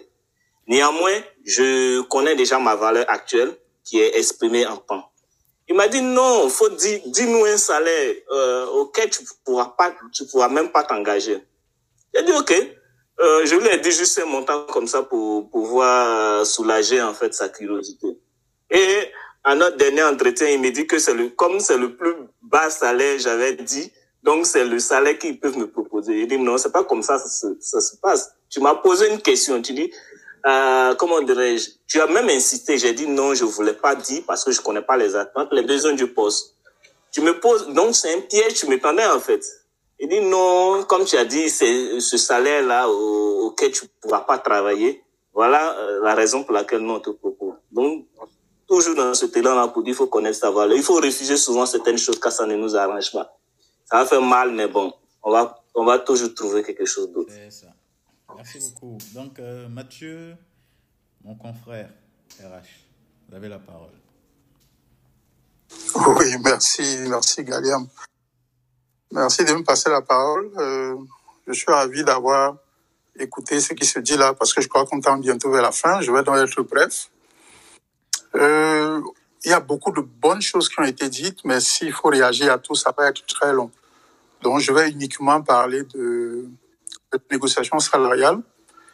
Mais, mais avant d'y arriver, je vais euh, rebondir un petit peu sur ce que disait Salomon Euh, juste pour lui dire que dans, dans la fonction RH et dans le métier RH, il y a beaucoup de... Il y a beaucoup, je vais dire d'apprentis, je vais dire ça comme ça. Beaucoup de non-professionnels. Euh, euh, ce métier est souvent le déversoir de, des gens dont on ne sait plus trop quoi faire. Quand on ne sait pas trop là où vous casez, on se dit, bon, qu'il est au RH. Et puis, il, il va bien se débrouiller là-bas. Donc, ça justifie parfois le manque de professionnalisme qui est observé dans, dans cette fonction-là, dans ce métier-là. Euh, voilà. Maintenant, on ne va pas non plus euh, se fla- s'auto-flageller. Hein. Euh, il y a des mauvaises pratiques en RH comme il y a des mauvaises pratiques dans le bâtiment, ou un peu dans n'importe quelle autre fonction. Mais l'honnêteté nous recommande de, d'admettre que oui, dans notre métier, il y a, il y a pas toujours des gens qui savent de quoi ils parlent. Maintenant, euh, parlant de négociation, Galiam, moi j'ai l'impression que euh, euh, Sosten et toi-même l'avez plutôt abordé sous l'angle de, sous un angle un peu pessimiste, si je puis dire ça comme ça. Parce que euh, euh, quand je, t'entends dire que euh, il faut un perdant dans la négociation, je dirais non. Et, surtout pour nous, RH, l'objectif n'est pas de faire en sorte que le candidat soit perdant. Bien au contraire. Bien au contraire. L'objectif, c'est de faire en sorte que le candidat soit gagnant et que l'organisation soit également gagnante. Donc, en réalité, la bonne négociation, c'est celle où les deux parties sortent gagnants du processus. Et c'est possible. Ma victoire, entre guillemets, dans la négociation n'est pas forcément ta défaite. Et vice-versa. Et c'est là où la négociation salariale est intéressante. Et, et j'ai bien aimé ton image, Galiam, de, de tu as, tu, tu as euh, imagé la négociation salariale comme un peu comme un tango, n'est-ce pas, si je me souviens bien? Euh, euh, oui, oui, c'est un peu un pas de deux que nous faisons jusqu'à ce que nous trouvions notre point d'équilibre. Et, le tango est intéressant quand les deux parties trouvent ce point d'équilibre-là. Comme ça, personne ne tangue, justement. Non, je suis totalement, euh, totalement d'accord avec le, euh, le point de vue qui est défendu. Euh, lorsque je dis qu'il faut forcément un perdant, ce n'est pas, ce n'est pas dans la question de oui, euh, je dois forcément dominer l'autre. Mais ça veut dire que forcément une personne fera plus de concessions que l'autre. Et la personne qui fera le plus de concessions, ce sera toujours en fait le candidat. Dans des, dans cas très rares, il peut arriver que ce soit l'entreprise qui fasse des concessions pour le candidat. Mais ça, ça dépend maintenant de la structure de l'entreprise. Si on est dans une structure qui n'est pas, j'ai envie de dire, verrouillée, là, elle peut se permettre de faire certaines, certaines entorses.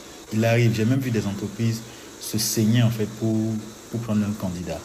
Mais si tu veux intégrer une multinationale, si tu veux intégrer une ONG, si tu veux intégrer un organisme international ou euh, voilà ce genre d'organisation là ou même un cabinet international il y aura forcément j'ai envie de dire euh, des concessions non intéressantes que tu vas devoir faire sur certains points surtout si par exemple tu viens d'un d'un autre milieu et que tu arrives dans un autre milieu par exemple quelqu'un qui quitte le BTP pour aller par exemple dans les ONG quand il va arriver il y a certaines choses qu'il va constater euh, Mathieu tu as la parole encore hein.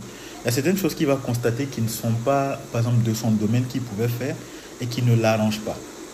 Donc pour moi, moi, je considère ça comme une perte en soi. Donc c'est plutôt de ce point-là que je parle.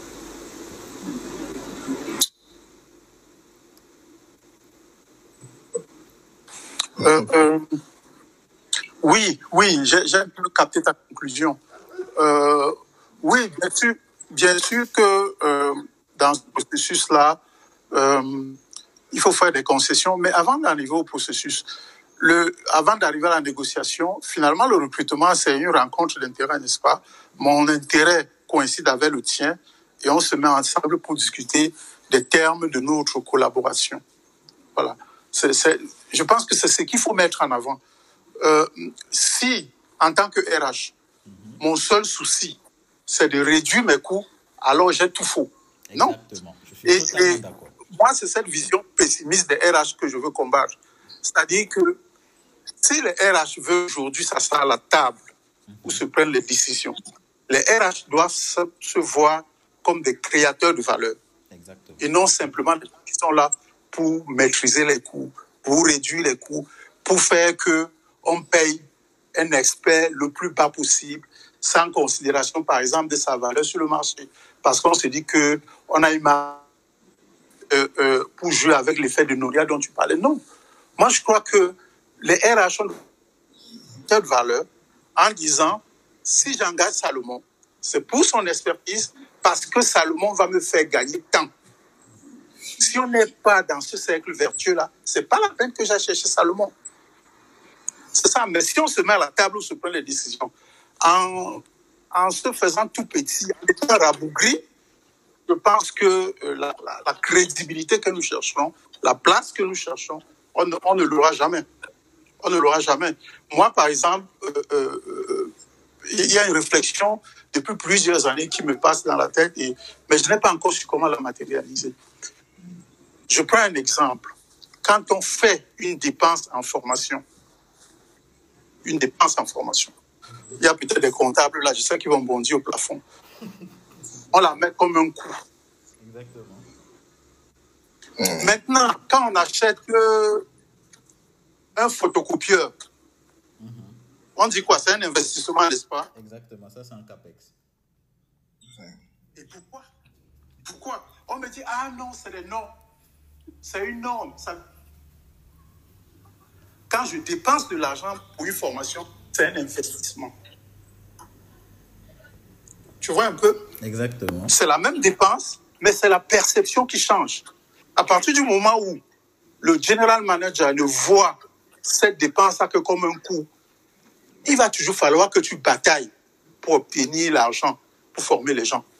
Mais s'il voit ça comme un investissement, le même investissement qu'il fait sur les photocopieurs ou bien sur euh, les machines qu'utilise Salomon, à ce moment-là, il sera enclin à lâcher le budget. Voilà. Donc, c'est un peu le mindset pour moi. Pour nous, RH, c'est le mindset qui doit changer. Voilà, c'était ma petite contribution. Merci Mathieu, merci pour ton apport qui, qui ressente le débat hein, sur le travail de changement de, euh, de façon de penser, de façon de fonctionner, de, de mindset qui, qui doit être euh, euh, celui des chargés de recrutement, celui des, des managers RH et tout. Je pense que c'est un sujet qui est d'actualité. Nous savons, comme on le dit souvent, que aujourd'hui nous avons deux types de, de recruteurs et de RH qui assistent dans nos entreprises. Des gens qui, qui n'ont pas forcément la formation pour, qui sont arrivés dans, dans le métier par la force des choses.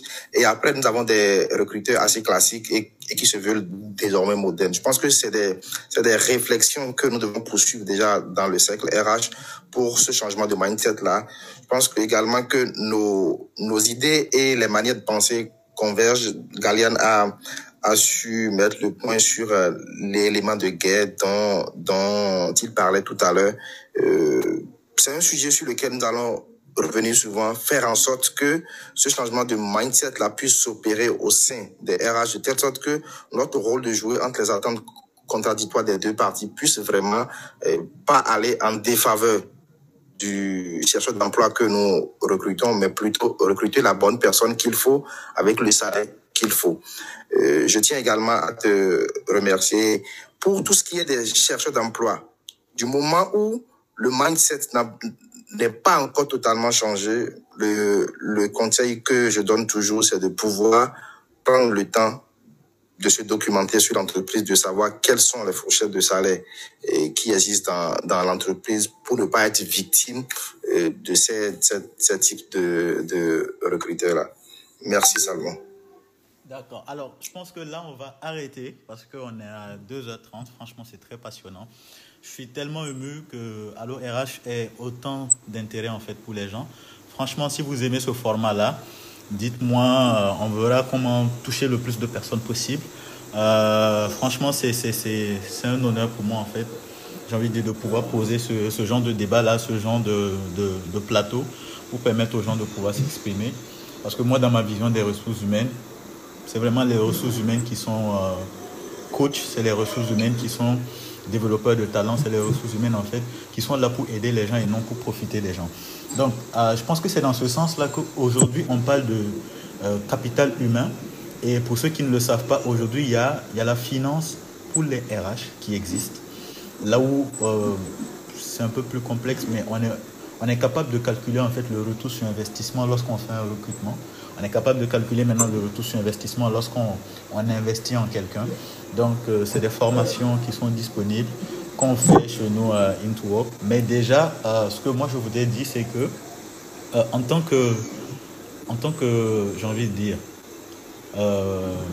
candidat, en tant qu'employé, en tant que collaborateur, il faut surtout garder à l'esprit que les ressources humaines, c'est un sacerdoce. Pense que c'est la chose la plus importante qu'il faudra retenir. Et j'ai envie de dire que c'est souvent en voulant tellement bien faire les choses qu'on les fait très mal. Mais l'idée, c'est toujours en fait de créer de la valeur ajoutée, que ce soit pour l'entreprise ou que ce soit pour, euh, voilà, pour les employés. Bien, bien des gens créent plus de la valeur pour l'entreprise parce que c'est ce qui est le plus simple à développer. Mais les, les, les grands RH, euh, voilà, ceux que je connais, euh, Sylvain Da, voilà, Sergio Caboret, voilà, ceux-là qui sont au Burkina et tout, c'est des gens qui avant tout, ils créent de la valeur pour les gens. Et euh, ça, c'est quelque chose qui est, qui est fondamental en fait, parce qu'à la fin, euh, ton entreprise sera ce que tu as décidé qu'elle sera. Si tu as décidé que non, tu vas te donner euh, pour développer, faire monter les gens en compétences, l'entreprise sera ce que toi, toi en tant que RH, tu auras décidé. Et donc, en tant que collaborateur, c'est de, de comprendre ça et de savoir se situer j'ai envie de dire, de part et d'autre. Si tu vois que là, les intérêts des ressources humaines, c'est plus vers le côté de l'entreprise, ben, c'est de faire le jeu et puis de voir si est-ce que ça m'arrange, jusqu'à quel point ça m'arrange ou pas. Donc, franchement, je dis merci beaucoup euh, à tous. Très honnêtement, je suis très honoré. Je, je, je pense qu'on va continuer avec ce format-là, là où on permettra aux gens de, de pouvoir mieux s'exprimer on va, j'ai envie de dire, euh, travailler sur la durée pour limiter au maximum euh, voilà, la durée, parce qu'à un moment, quand c'est, trop long, ça devient moins intéressant. Pardon, je m'excuse. Voilà, mais franchement, euh, merci beaucoup à vous. Et pour conclure, je dirais tout simplement que, ben, voilà, alors RH pour aujourd'hui, c'est fini. Donc, on se retrouve samedi, parce que demain, il n'y a pas voilà, il n'y a pas de voilà d'entretien avec un dirigeant. C'est euh, chaque deux semaines. Donc on se retrouve samedi pour le grand débat avec euh, mon ami de toujours, Jean Eudes, et euh, pour voilà un débat encore plus passionnant sur cette fois-ci un thème qu'on aura choisi. Donc, Sosten, je te laisse clôturer. Merci Galiane, merci à, à tous les participants. je pense que Allo RH vient à point nommé à une période où la plupart des travailleurs se, se posent des questions okay, sur leur carrière, sur comment est-ce qu'ils doivent euh, marcher en entreprise. Et cela rejoint le rôle qui doit être aujourd'hui le nôtre en tant que RH, celui de booster la performance des entreprises via, via le bien-être des collaborateurs. Donc, notre rôle, il est il est vraiment d'aider nos collaborateurs, d'aider tous les chercheurs d'emploi à grandir, à définir un plan de carrière et à aller de l'avant pour le plein épanouissement de leur vie. Je pense que Allo RH et le grand débat se dédie à cela. Nous allons dire à très bientôt pour d'autres sujets aussi passionnants. Et bonne soirée à tous. D'accord, bonne soirée. On se retrouve samedi, 17h, même heure. Ciao.